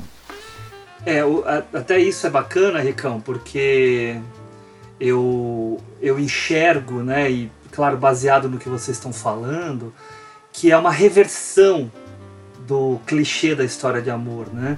Sim. Porque aqui a gente tem uma história de amor que é uma história de amor de amantes, que para uma sociedade conservadora não, não é vista com bons olhos, apesar do, do marido dela ser um um cara, não sei se ele é um criminoso ou é alguém eticamente muito duvidoso, né? Mas é, é uma reversão de uma história de amor. E o Louis Malle tem isso também em outros dois filmes, pelo menos, né? Como o Amantes, que é uma mulher que está cansada da, da relação dela com o marido, que é um editor de uma revista, que só não tem muito tempo para ela e tal mas daí ela se apaixona por outro cara e o filme desenha como se esse amor dela com o amante é o ideal. E depois isso vai ter uma outra reversão, vai aparecer um outro cara na figura aí. Ou no caso do Sopro do Coração, em que o menino se apaixona pela mãe mesmo, e aí começa uma, uma relação não fala, dos dois. Não fala né? que eu não vi, Enfim, não dá spoiler. Né? Sem spoiler. Então, mas o Louis Malle tem isso, né? De enxergar o amor não como aquele amor ideal, bonitinho, dentro do conservadorismo. Convencional, né? No convencional. Essa... E é interessante que ele faz isso dentro. A, a, a busca no roteiro e, e, das personagens é dentro do universo é, é, é, contemporâneo para a época, né? Digamos assim. E, e, e, realista, porque é como, você, como o Alexandre Hugo falou lá no começo, né? Como ele, ele, ele, ele, traz essas questões que, que eles estavam vivendo ali na França na época dentro dessa trama né, é, de amor ali quase tétrico, digamos assim para a narrativa. É, então, eu, eu tenho um pouquinho disso. A sensação do casal jovem ali, ao tomar a. a, a enfim. O Gardenal. É, o Gardenal. É, é, você fala, tem um que aí, né? É, é, um pouco shakespeariano essa, esse amor, né? Ele fica, ele fica, ele desenha um pouco nesse sentido. E é uma Mas, tragédia de impulsividade, né? Por isso que é, não só pela, pela opção por tomar o, o veneno, não é um veneno, mas um remédio, enfim, mas pela impulsividade, porque assim, não ia dar nada é. errado, não, não, não, necessariamente ia precisar de qualquer coisa, né? Mas é essa. É, é, mas é, é, é interessante que é, você tocando nisso, que eu acho que é bacana, porque ambos os casais, quando a coisa aperta mesmo, vamos dizer assim, as coisas chegam num extremo é, para não se separarem ou para não, tipo, a gente não pode cada um viver de um lado, digamos assim. Ele, ele, é, é, você tem uma ruptura, né? Ou seja, pela vontade própria do casal, né, mais jovem, ou do, do, dos problemas que vão ocorrer ali com, com, com o casal mais velho, enfim. Uhum. Agora, é curioso que a gente nunca sabe exatamente por que eles decidiram matar o, o, marido, né? A gente pode deduzir, mas você não sabe. Você sabe que eles queriam ficar juntos, ok, mas por que a necessidade de matar? Por que ser tão extremo? Né? Ele, ele proibiu, ele sabia o que, que aconteceu, ele maltratava, ou eles iam realmente usar o dinheiro para é, fugir, é, provavelmente, né? Uma coisa que não, eu, não é nem... Eu assisti, é, é, bom, é legal você falar isso, porque a sensação que eu tive, a minha percepção, né?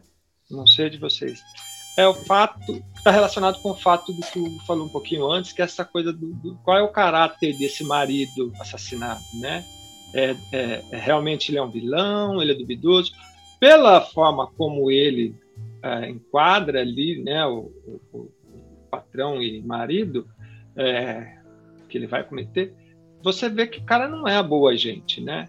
Ele é. até tem aquele livro ali que seria um relatório que ele fala da guerra. Então, ou seja, talvez por fugir, vamos fugir nós dois. De repente o marido podia mandar matar os dois, enfim. Talvez eu acho que Mas seja é, um pouco é, relacionado a isso. Eu acho que é interessante você não saber exatamente o que, Sim, que ele fez de errado, pode... porque o filme não te joga contra ele para uhum. você defender o casal, né? O filme Sim. te mostra o casal como vilão desde o início, né? Como planejando uma coisa horrível, e aí depois vai focar nesse amor e você fala, ah, tá bom, né? Mas eles são, eles se amam e tal, mas você nunca realmente defende eles e entende por que, que aconteceu. Porque acho que o filme ele não é. quer colocar os dois como vítimas não. nem nada, né? Não, mas pra, pra mim, posso estar enganado, mas pra mim esse personagem do, do, do marido é, é Simon.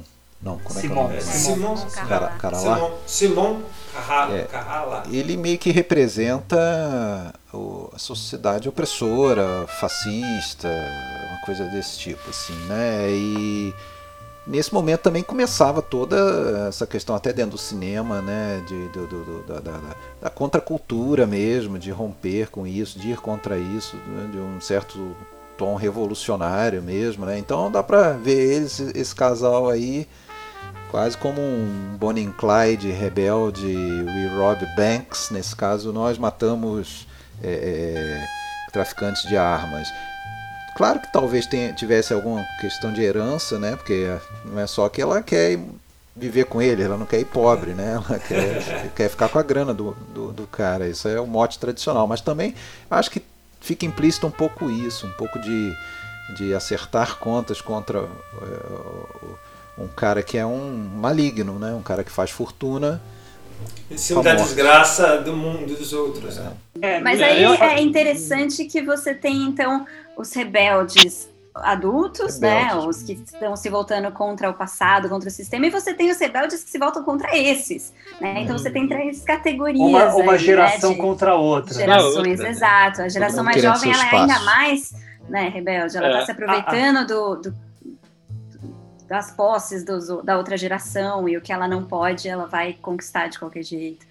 É, a impressão que eu tenho é que o Simon, é, que é o, o, o marido assassinado, é, é um é, é, é, proveniente dos entreguistas franceses da Segunda Guerra.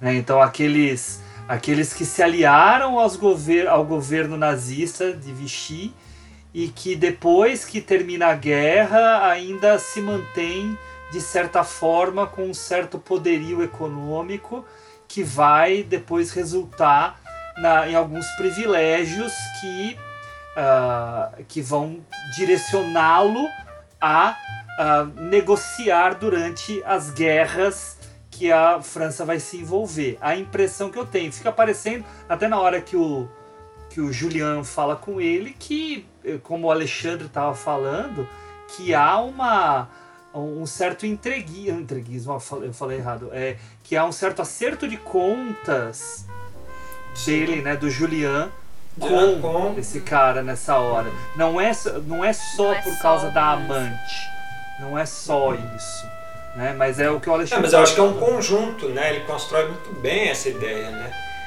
Enfim. É, vamos viver nosso amor e matar ele não é algo ruim. Estamos eliminando né, um problema para nós no futuro e para a sociedade. Sim. Não só ia comentar que a, a gente não, não falou é, talvez de algumas figuras aí, como bom, a fotografia de um cara chamado Henri Decay, não sei se era ia falar disso isso. que eu ia falar. Era É, disso, né, mas pode tem- falar, pode falar. Que, que é um cara importante né, nesse cinema Sim. da novela Vague, né? O cara fotografou os incompreendidos, né? Do, do- Eu fiz, eu fiz uma listinha apenas. aqui. É, Fiz uma então lista. manda Não, ele tem vários filmes. Ele tem É, vários olha, filmes. olha só. Ele, ele já tinha feito alguns filmes. Ele fez muitos filmes com o Melville e com o próprio Louis Malle. Então ele já tinha feito Bob o Jogador. Ele já tinha feito o Nas Garras do Vício, do Chabrol. Sobrou, né? Ah, ele fez também. Só, eu separei só filmes conhecidos, assim. Os, o próprio Os Incompreendidos, que o Alexandre citou. O Samurai, que é um grande filme do Melville. O, o próprio Os Primos, né, que também é do Chabrol. Ele, ele faz depois vários do, do Louis Malle, inclusive Os Amantes. O Sol por Testemunha, do René Clément. O Leão Morin, o Sempre aos Domingos, Os Meninos do Brasil nos Estados Unidos, Sim, né? Do, sim, do, isso. do Schaefer, do Schaffner, né? Que fala Schaffner, né?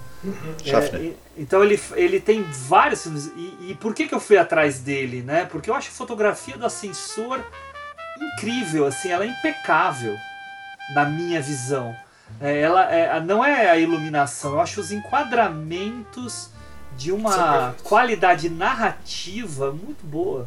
E, e- e o interessante é que assim, a, a decupagem dele, só entrando um pouquinho rapidinho, é, é interessante porque ele não opta a todo momento usar muitos cortes. Às vezes há, um, há plano sequência, às vezes há planos onde é, na mesma lente, geralmente ele está trabalhando com uma, uma- uma mais angular, mas ao mesmo tempo que está no rosto ele sai, vai para uma gaveta, né? para poder pegar o, o- a arma, a luva, ou seja, ele vai conduzindo a gente dentro desse dinamismo que ele cria, né? ou seja, pela mise-en-scène. Ele poderia, vai, entrou, cortou, depois pegou, enfim, não. E essa opção, por, por vários momentos assim, é, é- passa a ser muito interessante para a narrativa que ele É quer fluido, né? Bem fluido. propor. É, super. Alexandre, você estava falando de, de figuras importantes, né? Quem mais que você separou para comentar? Ah, o ator principal, né? Dá pra dizer que é o, o Maurice Maurice Ronet, né? Que realmente não é um cara que ficou super famoso, mas fez alguns bons filmes. Eu acho que esse aí realmente é o, é o filme mais importante dele. E ele está em alguns filmes do Chabrol, né? Também. Está em filme do Jacques Becker. E até pesquisando um pouco mais sobre ele hoje, eu descobri que ele tinha sido é, cotado, chegou a ser é, escalado para fazer o personagem do Ali no Lawrence da Arábia, papel que depois acabou sendo Omar Sharif, coisa estranha, né? É De verdade. onde que surgiu isso, né? E ele chegou a viver junto com, a, com uma das filhas do, do Chaplin, né? A Josefine, irmã da Geraldine Chaplin. É, e tem, inclusive, um teve filho, filho com ela, né? Então, dá pra dizer que ele foi Legal. genro do Chaplin. É, opa. Ô, amigo! Não, e tem, tem o Lino Ventura, É, né? Que é um cara aí bem presente nos Polar, né? E apesar de italiano, né? Ele tem uma presença bem grande. O Alexandre, eu sei que conhece bem dele, né? É, eu gosto muito do Lino Ventura. É, é um nome presente. É um cara que foi engraçado, é um cara que era lutador, né? Ele tem esse físico aí, não é à É, dá pra ver, dá pra ver. Parrudo, ele era um cara que ele era é, de luta livre mesmo, né? Se não me engano. E o famoso telecat. e ele foi parar, ele tá em vários filmes fantásticos aí. O, é, até mais uma vez falando do Becker, né? Depois até eu vou falar disso mais na dica, né? Deixa pra dica. Uhum, uhum, uhum. Sim, é, mas é um, é, um, é um conjunto de pessoas bem bacana, né? E você vê, né, no primeiro filme do cara, né? Então ele consegue formar um elenco, né, bem interessante. A, men- a menina, né, a Veronique, que é uma atriz chamada, deixa eu ver aqui, Yori Bertin, tava começando, né, mas ela é boa, eu gostei. E o, o menino que faz o Louis também é muito bom. Eu acho que ele faz. Ele, ele bom diretor de atores, né?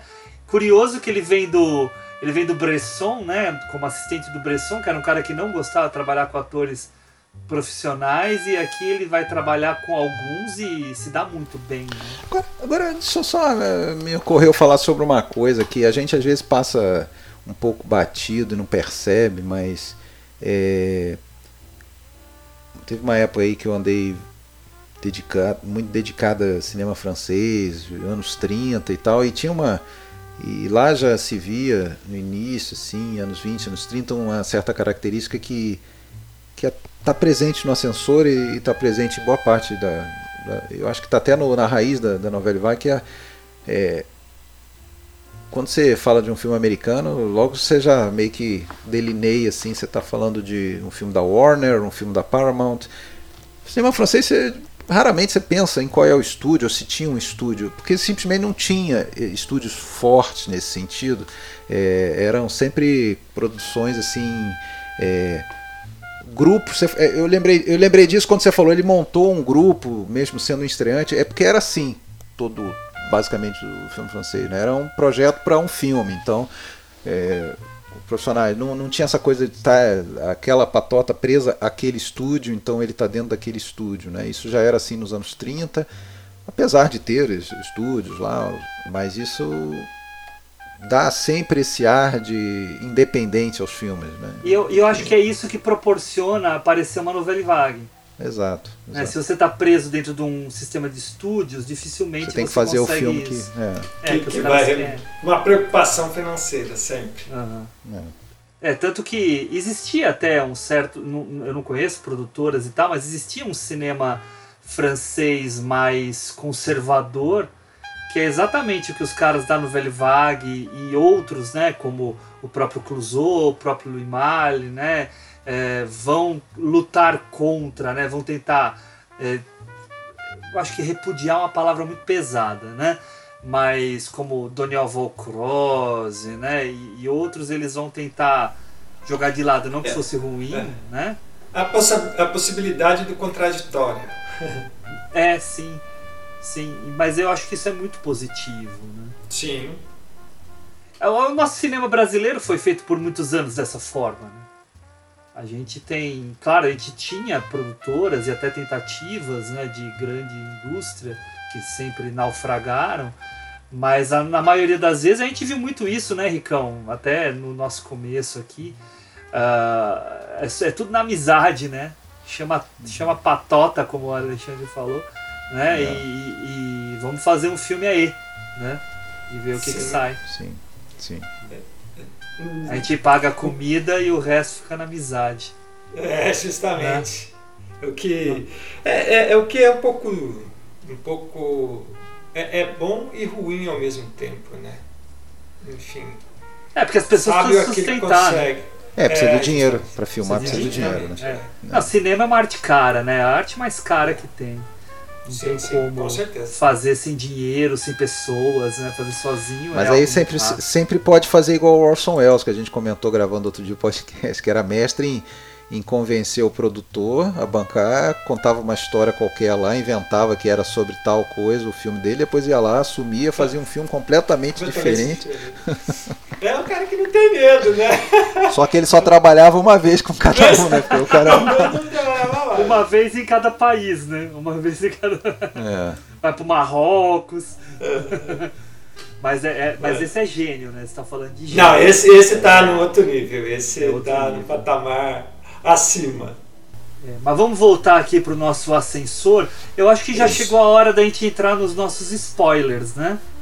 Sim. Podemos? Pode ser. Vamos, então, vamos nessa. Vamos colocar a vinheta aí.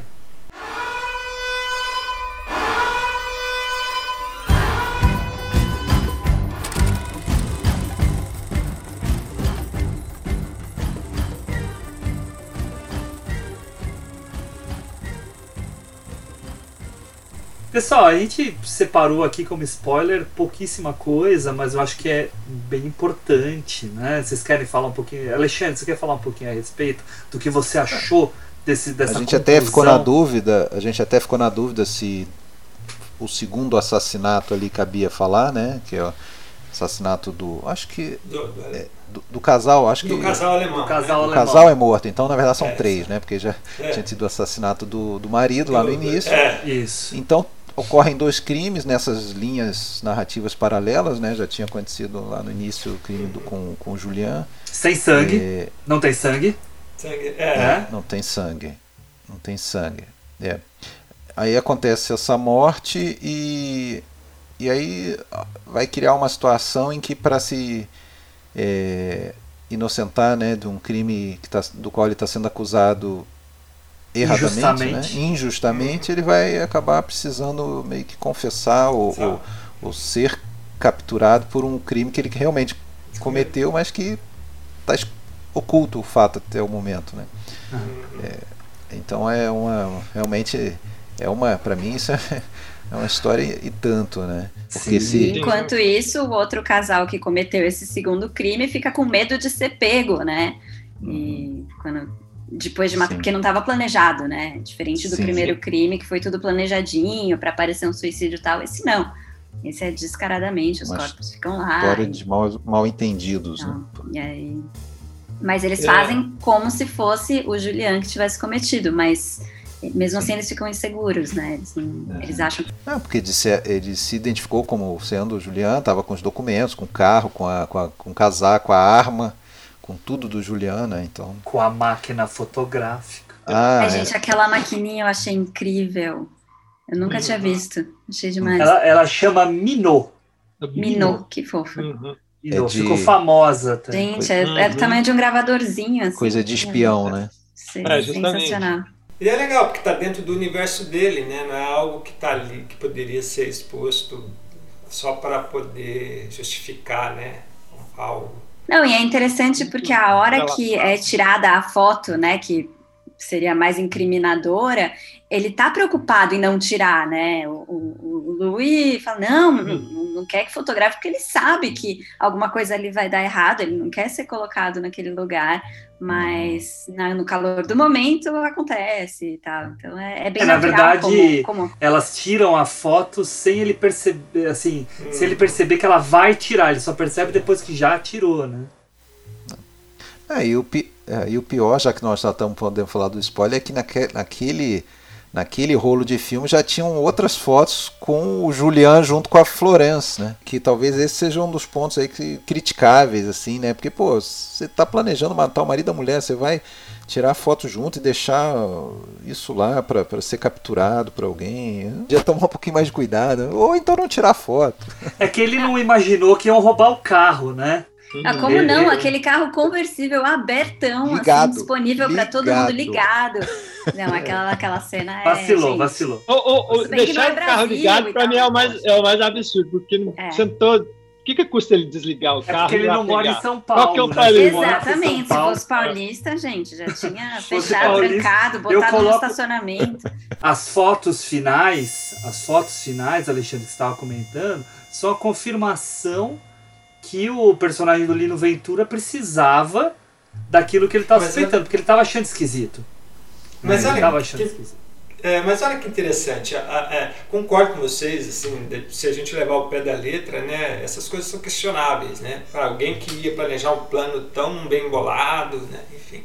Mas o que eu acho é que a máquina fotográfica ela tem uma relevância, claro que ela dentro, dentro da narrativa ela vai ter a função, porém é, o que é interessante que essas a- a- as duas fotos que vão incriminar um casal e o outro casal tá na mesma mesma câmera né? É, É- é- isso é interessante essa junção né da, da- da- da- da- desse paralelo. Ou seja vai terminar ali né? Como eu, eu havia comentado um pouquinho antes também ou seja essas histórias que vão ocorrendo mas elas esse casal no final eles se juntam porque ambos cada um vai para uma prisão e eles não vão poder viver esse amor. Ou seja, é como se eh, eles estivessem fadados a brigar contra o destino que era não ficarem juntos, né? Que era um tipo cada um vai vai viver o seu mundo, mas não, eles tentando lutar contra esse destino para poder estarem juntos. E eu acho inter- achei interessante isso. E Enfim. as histórias estão bem ligadas, né? É. Agora, essa coisa do descaso, né, do, do Julian com o carro e tal, eu fico pensando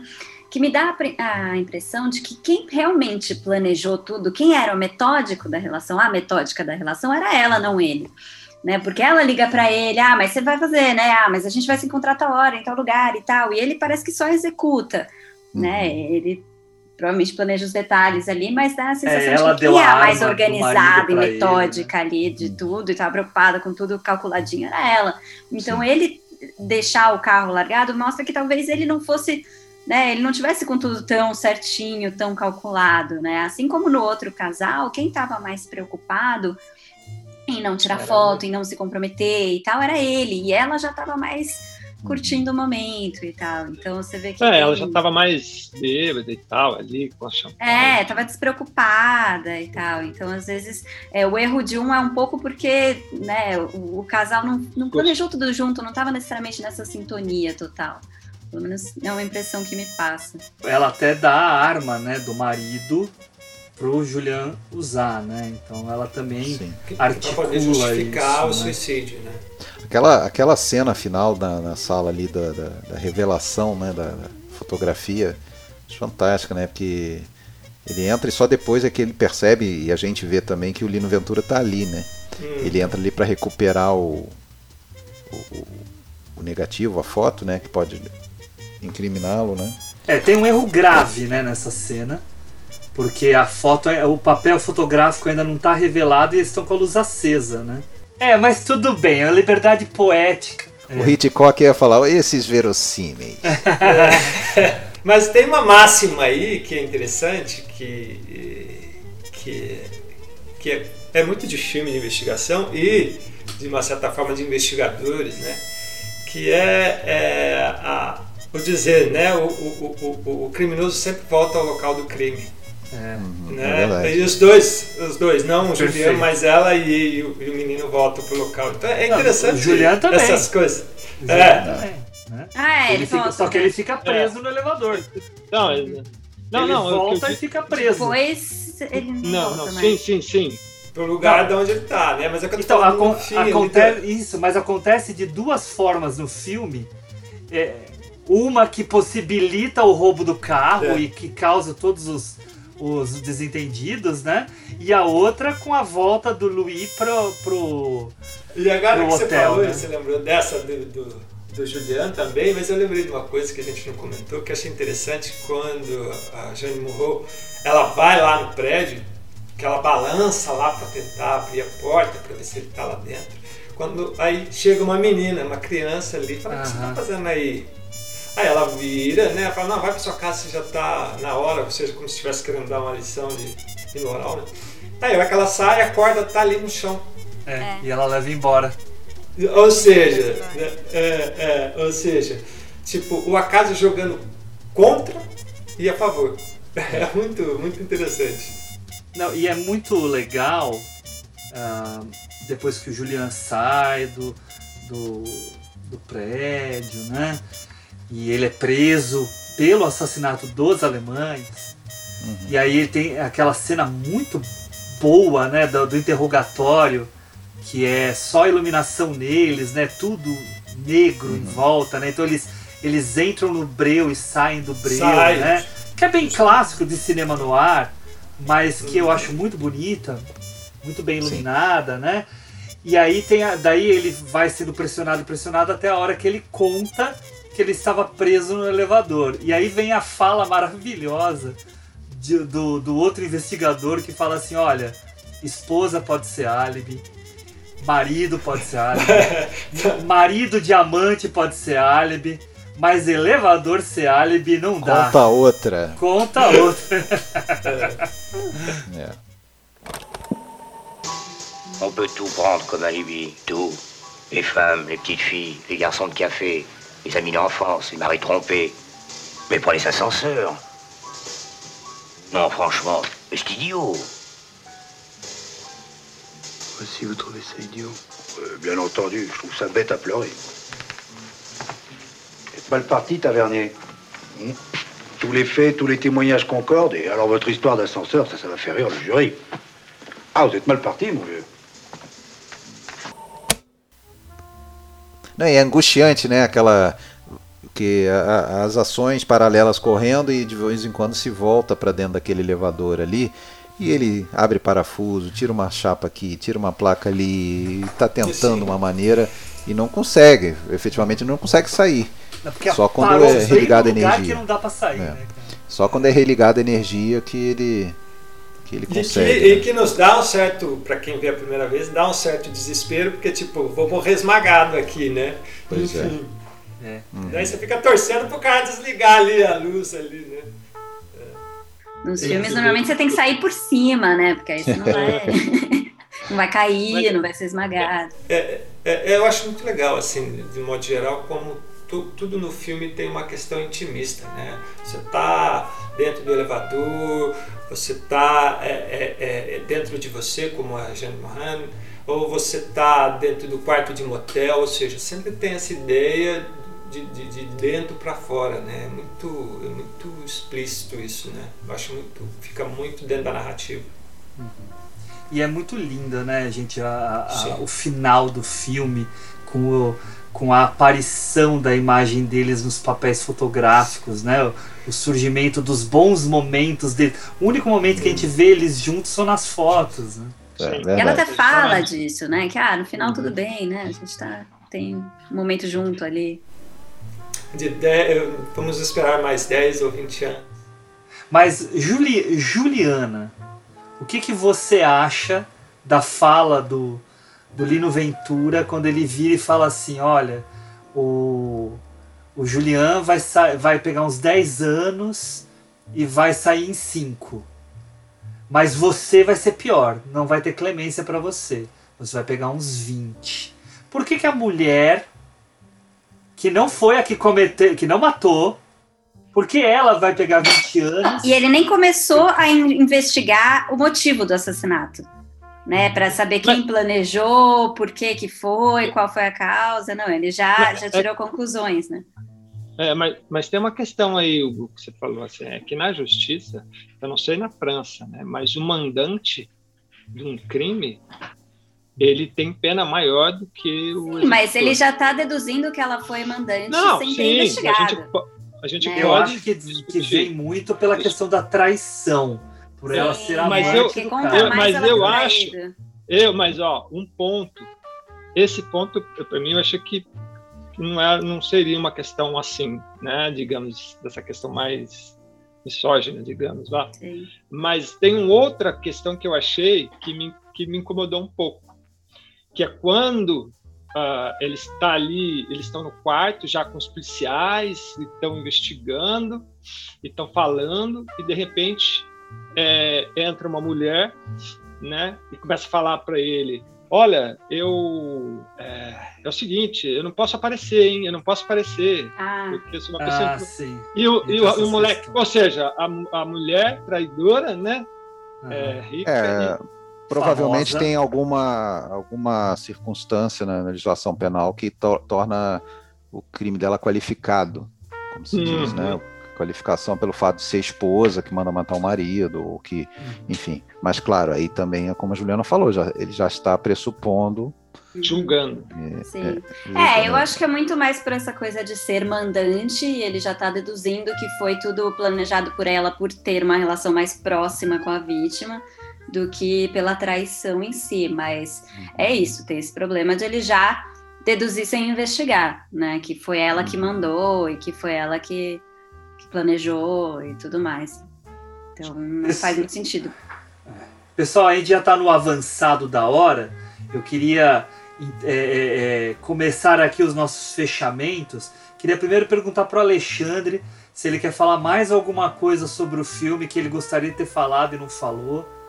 Olha, é, eu não tenho vergonha de dizer que eu faço anotações. Eu também. Então eu tenho anotações. O que faltou dizer nas minhas anotações foi tem uma, uma aparição do próprio Louis Malle no filme que ele faz um, um cara que confunde a, a Jeanne Moreau com uma prostituta. Aborda como se fosse uma prostituta naquela hora que ela está vagando pela Champs-Élysées lá, é, meio que transtornada. É, aquele é o Louis Malle. E outra ah, coisa é que esse, é, outra coisa é que esse filme teve duas é, essa história, esse livro teve mais duas filmagens, duas versões para o cinema, inclusive recentes uma de 2010 no Japão, filme japonês de 2010 e um filme russo de 2013. Poxa, eu não sabia conferir. disso não. não Só sabia. anotei esse fato, mas não conheço nenhum dos dois filmes.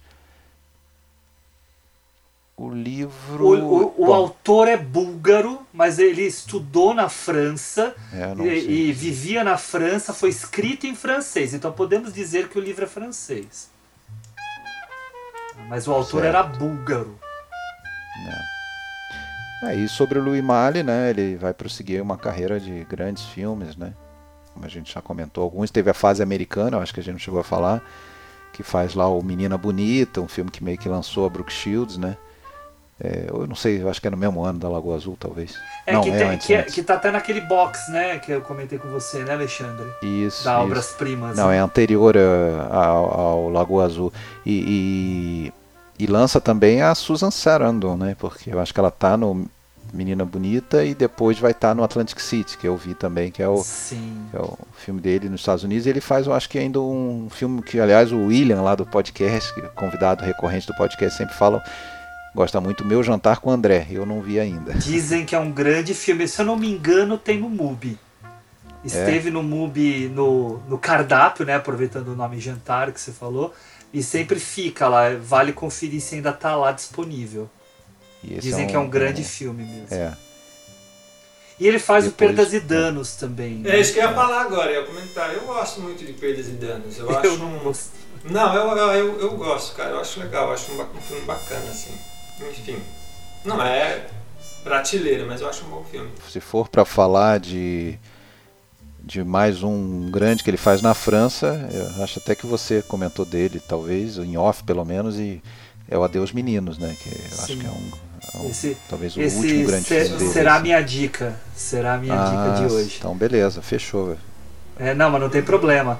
Porque é um grande filme mesmo, tem que ser falado aqui. Tem que ser dito. Esse eu não vi. Uh, Ju, você tem mais alguma coisa para falar do filme? Não, eu acho que tá tudo, tá tudo falado aí, tudo coberto pela conversa de hoje. Acho que é isso. Maravilha. E Henricão? Ah, não, eu acho que a gente falou, né?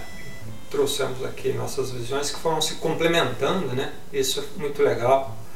Eu acho que dá uma visão ampla do filme né? do quanto ele é bom e do quanto ele uh, tem uma importância histórica, né? Uhum. Não só fílmica no sentido uh, de gostar ou não gostar, mas ele tem uma importância histórica e, enfim, um filmaço.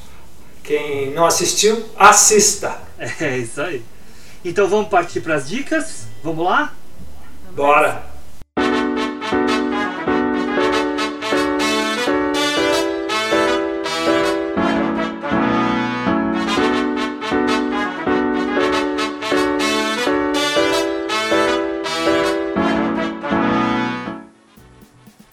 Bom, pessoal, para as nossas dicas aqui, nós convidamos, obviamente, o Alexandre também a trazer uma dica dele.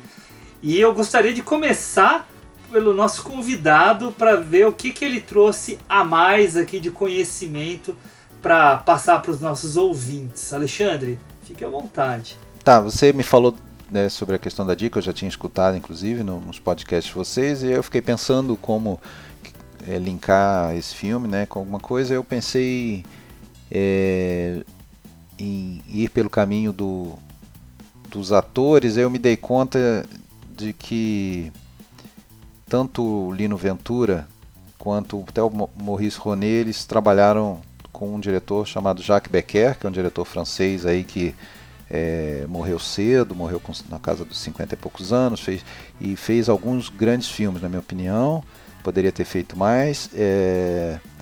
Então, inclusive esse ano a gente lançou já aí um podcast falando sobre a carreira dele, é um podcast Filmes Clássicos. Se algum dos ouvintes de vocês tiver interesse, é... foi o episódio 145. E um dos filmes que a gente destacou lá, o, o filme que ele fez, que o Maurice Ronet faz com ele, era um Maurice Ronet bem novo, é até interessante, porque a gente falou tanto de novela e vague hoje. Ele fez um filme lá no, em 49 chamado Eterna Ilusão, que é um filme que quando eu vi primeira vez eu pensei, pô, isso aí é novela vague.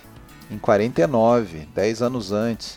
É um precursor da novela vaga, é um filme com jazz, com, é, um filme de juventude é, perdida, e o Maurice Ronet é um desses jovens é, amantes do jazz que passa a noite é, vagando pela cidade, boêmia, exatamente. Então é muito interessante. É um filme do Jacques Becker, de 49, pouquíssimo falado, conhecido, é chamado Eterna Ilusão.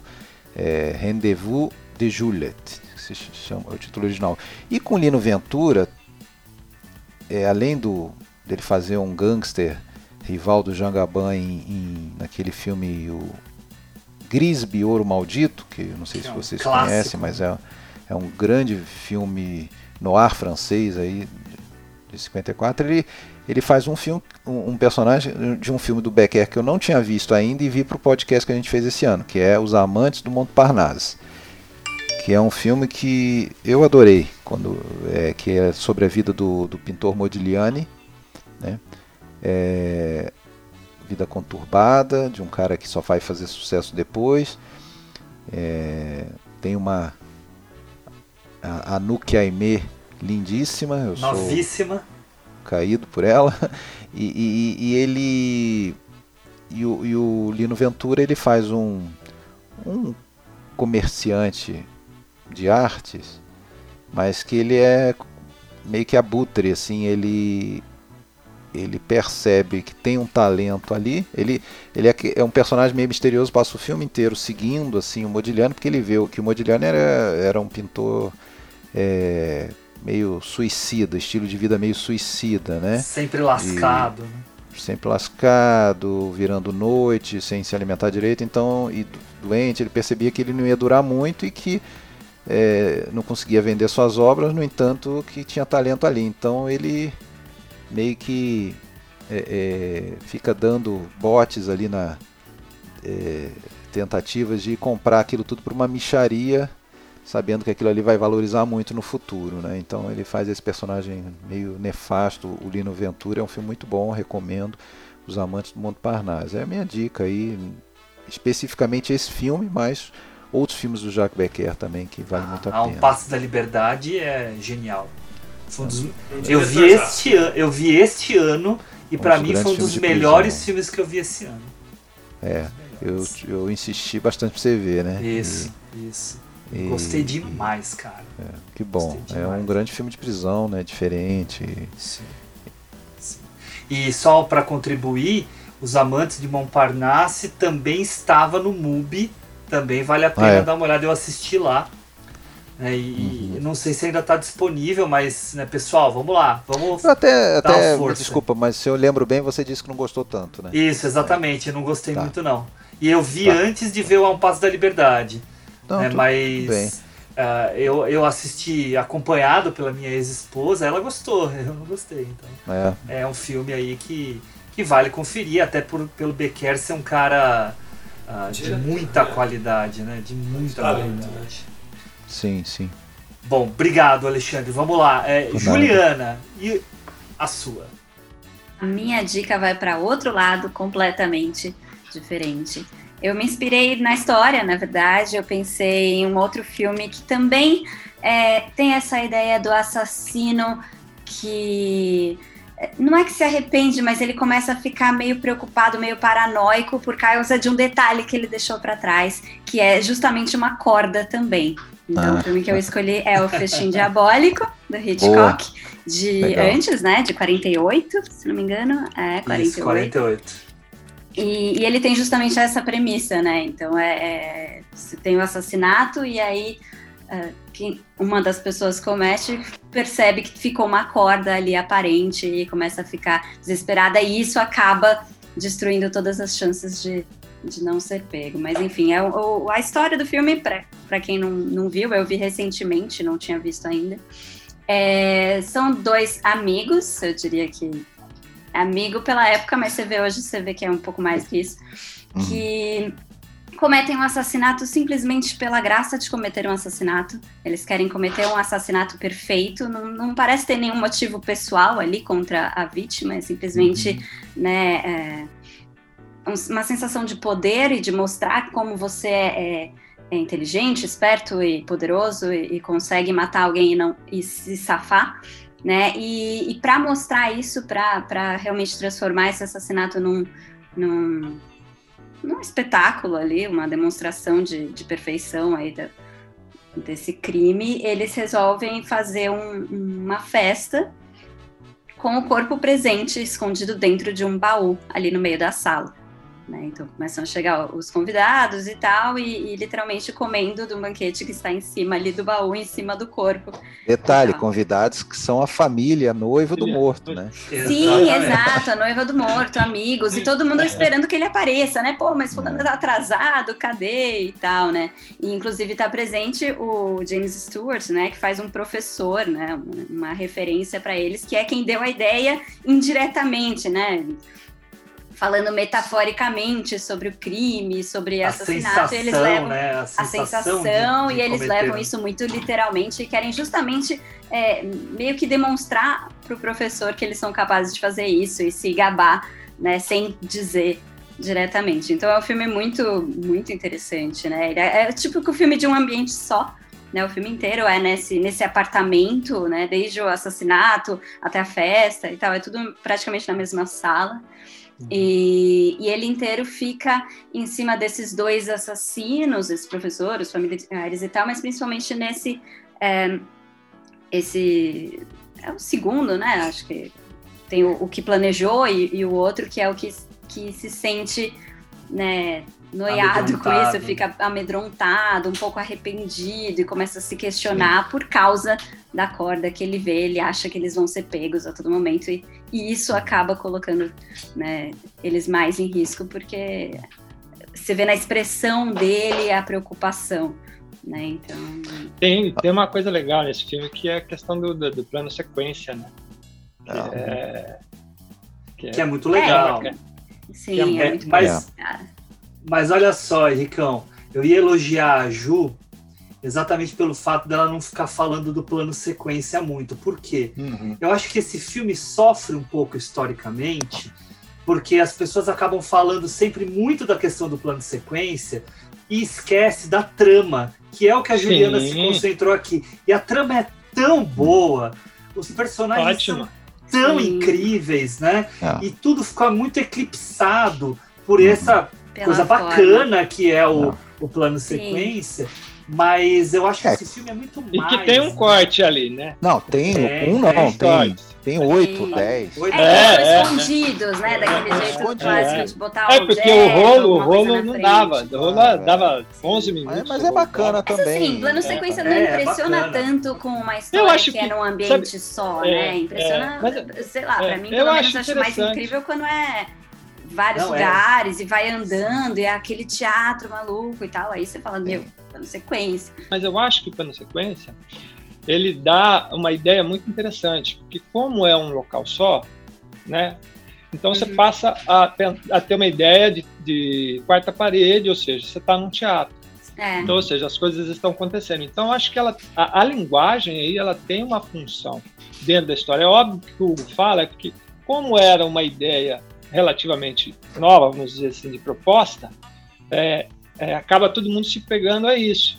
Mas isso. é óbvio que a trama, junto com a linguagem, elas se completam para fazer um filme de suspense. É, eu acho que ela agrega na, na noção de tempo também, né? Parece justamente, que você está vendo aquilo acontecendo justamente. em tempo real e, real, e justamente, é teatro, Né? É isso que eu ia falar. Isso, para é. mim, eu adoro esse filme. Já perdi a conta quantas vezes eu vi, mas assim, para mim, a coisa que sempre me impressionou é como que é bem feita essa dilatação do tempo, assim, porque o filme tem uma hora e vinte.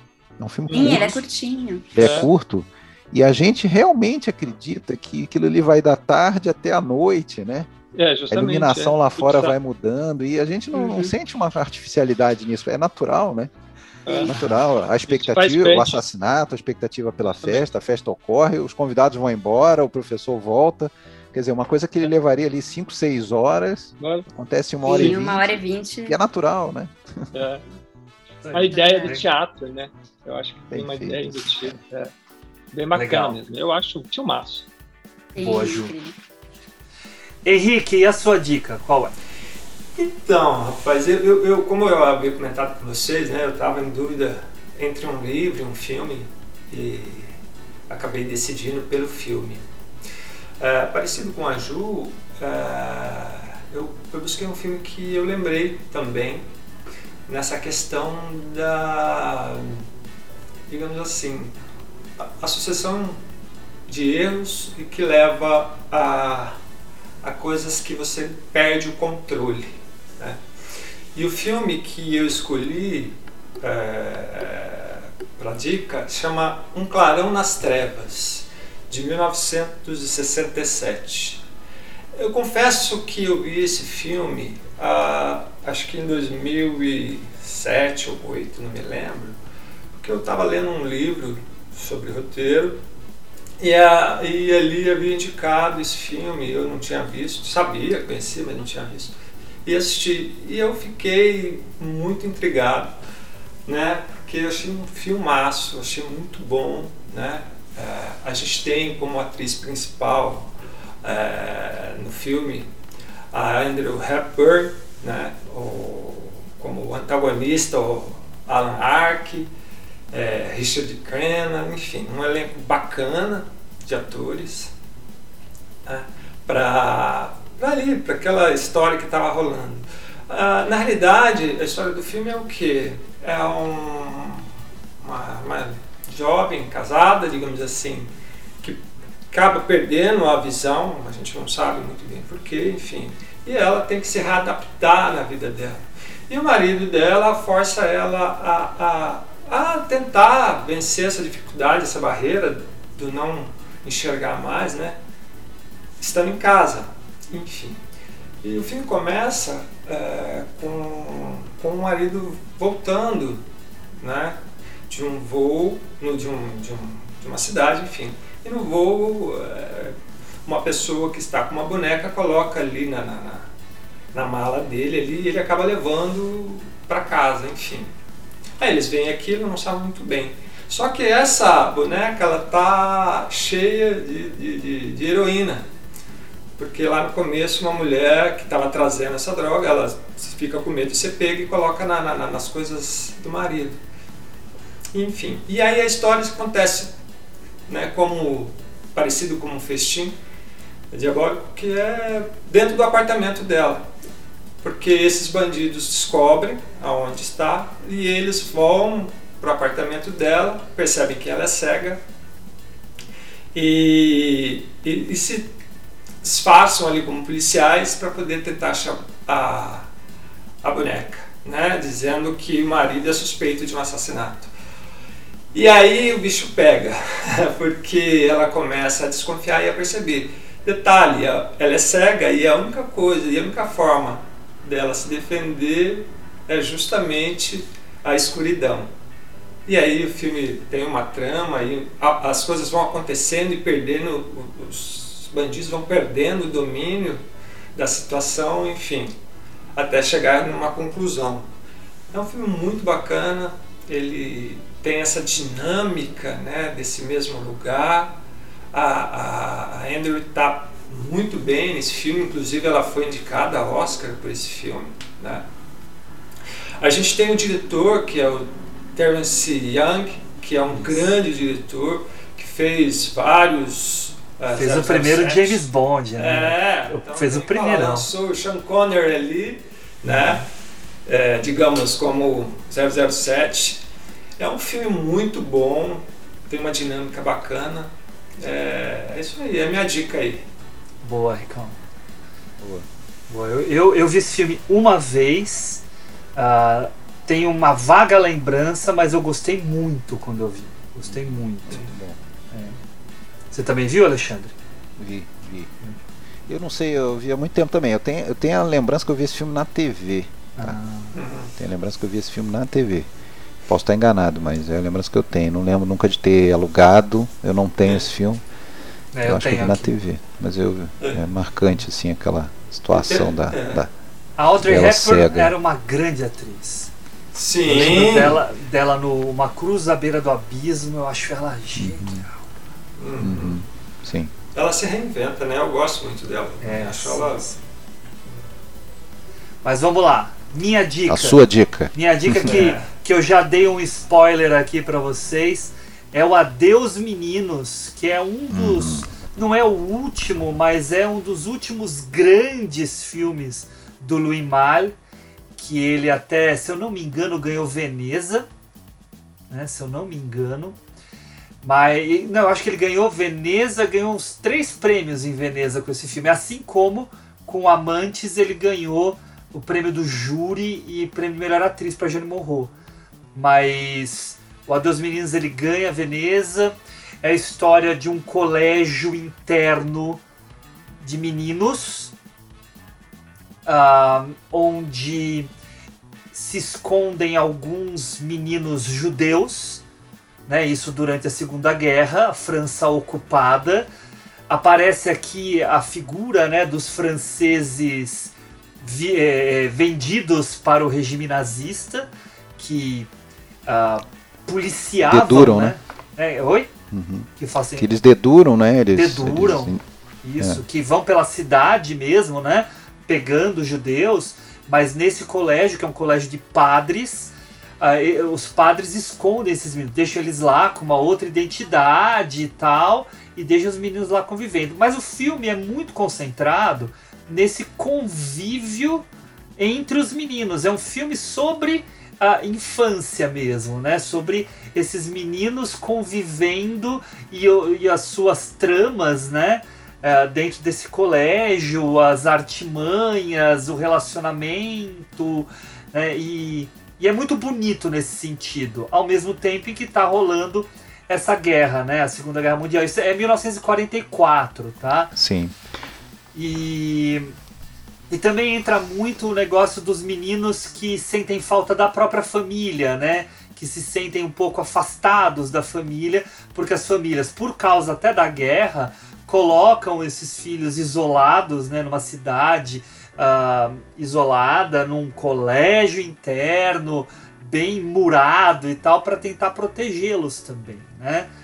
Então tem, temos isso correndo lá, tá?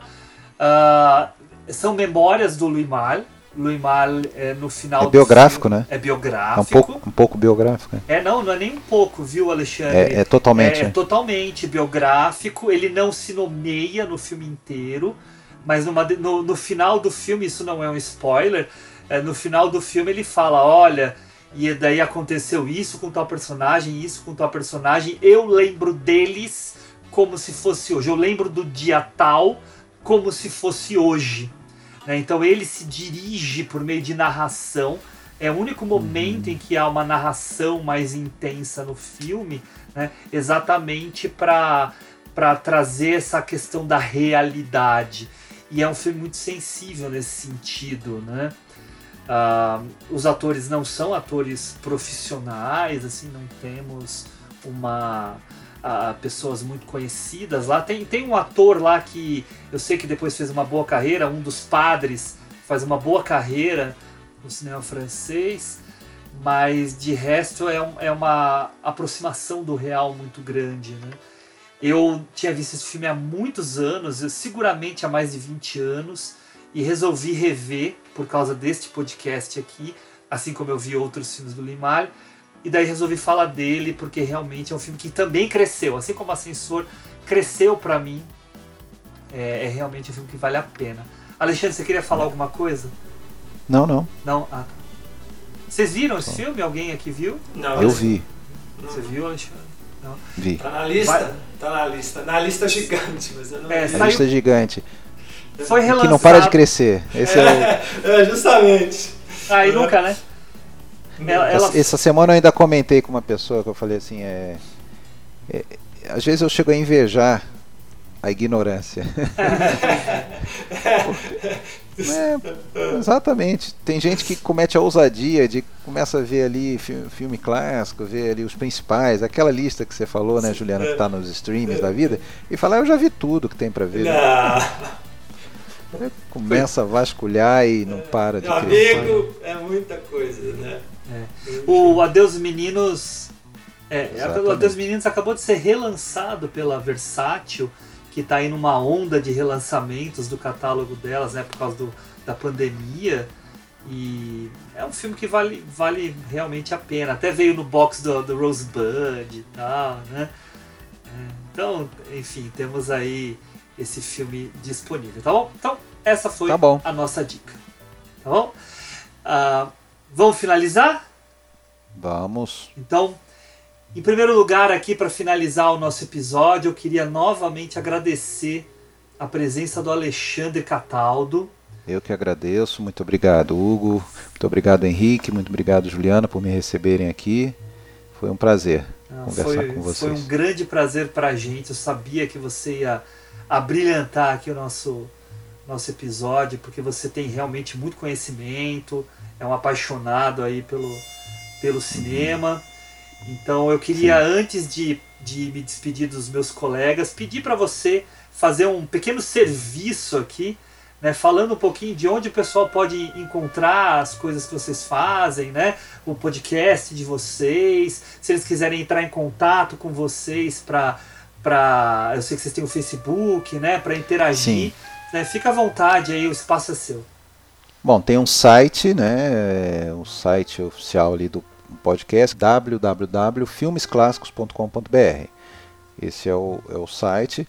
O podcast em si, o áudio, você encontra em basicamente todos os agregadores de podcast aí. Tá no iTunes, tá no Spotify também.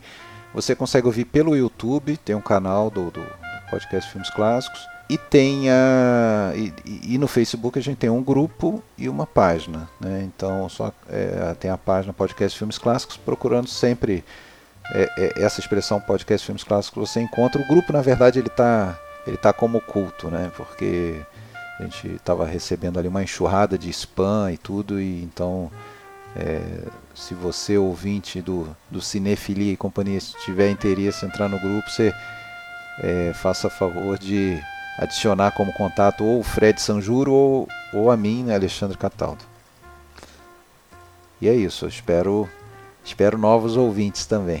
É isso aí, é isso aí. Vale muito a pena, gente. Até numa dica aqui do, no nosso episódio do Canção da Estrada, eu a minha dica foi o episódio de vocês sobre a trilogia de Apu, que foi o episódio que fez eu assistir, né, enfim, tomar vergonha na cara, né, e assistir, uhum. porque eu já tinha o box aqui. Então, é, enfim, eu acompanho sempre, fico aqui sempre ansioso esperando os episódios de vocês. Não é por puxa-saquismo, é porque realmente tá bom, é muito acredito. bom. É realmente acredito. muito bom. Muito obrigado. e aí eu também queria agradecer aqui a presença dos meus colegas de sempre. Foi de novo muito bom aqui estar com vocês. O Henrique Pires. Valeu, Hugo. Primeiramente, queria agradecer ao Alexandre é, por estar aqui conosco. Foi muito Obrigado. bom. Foi, digamos, um, ouvir um jazz aqui fazendo o nosso podcast. Né? Isso aí. É, como sempre, aprendo muito com vocês a cada episódio. E é isso aí. Isso aí, valeu. Até e mais. despedi. Também me despedi aqui da Juliana Varela. Obrigada, obrigada Alexandre por ter participado, aceitado fazer parte desse episódio. Espero Eu que tenha se divertido. E, enfim, gostado de participar aqui. Fica também o convite para quem está ouvindo a gente entrar em contato, sugerir filmes, é, dizer o que achou, de repente sugerir próximos convidados. Os contatos vão estar aqui na descrição, né? Nosso Instagram, nosso e-mail. E espero que tenham curtido esse episódio e que assistam o filme, apesar de ele estar tá difícil de encontrar nos streamings da vida. Isso aí. Isso aí. É, antes de eu me despedir, aquilo que passamos a fazer aqui com uma certa frequência, o nosso próximo episódio vai ser o primeiro episódio de coletânea que a gente vai discutir os filmes do Ingmar Bergman. Oh. Vai ser, é, vai ser um primeiro episódio de dois. Nós selecionamos oito filmes, serão os quatro primeiros, tá? Meu nome é Hugo Harris, eu também editei esse episódio aqui para vocês. Um abraço para todos e tchau.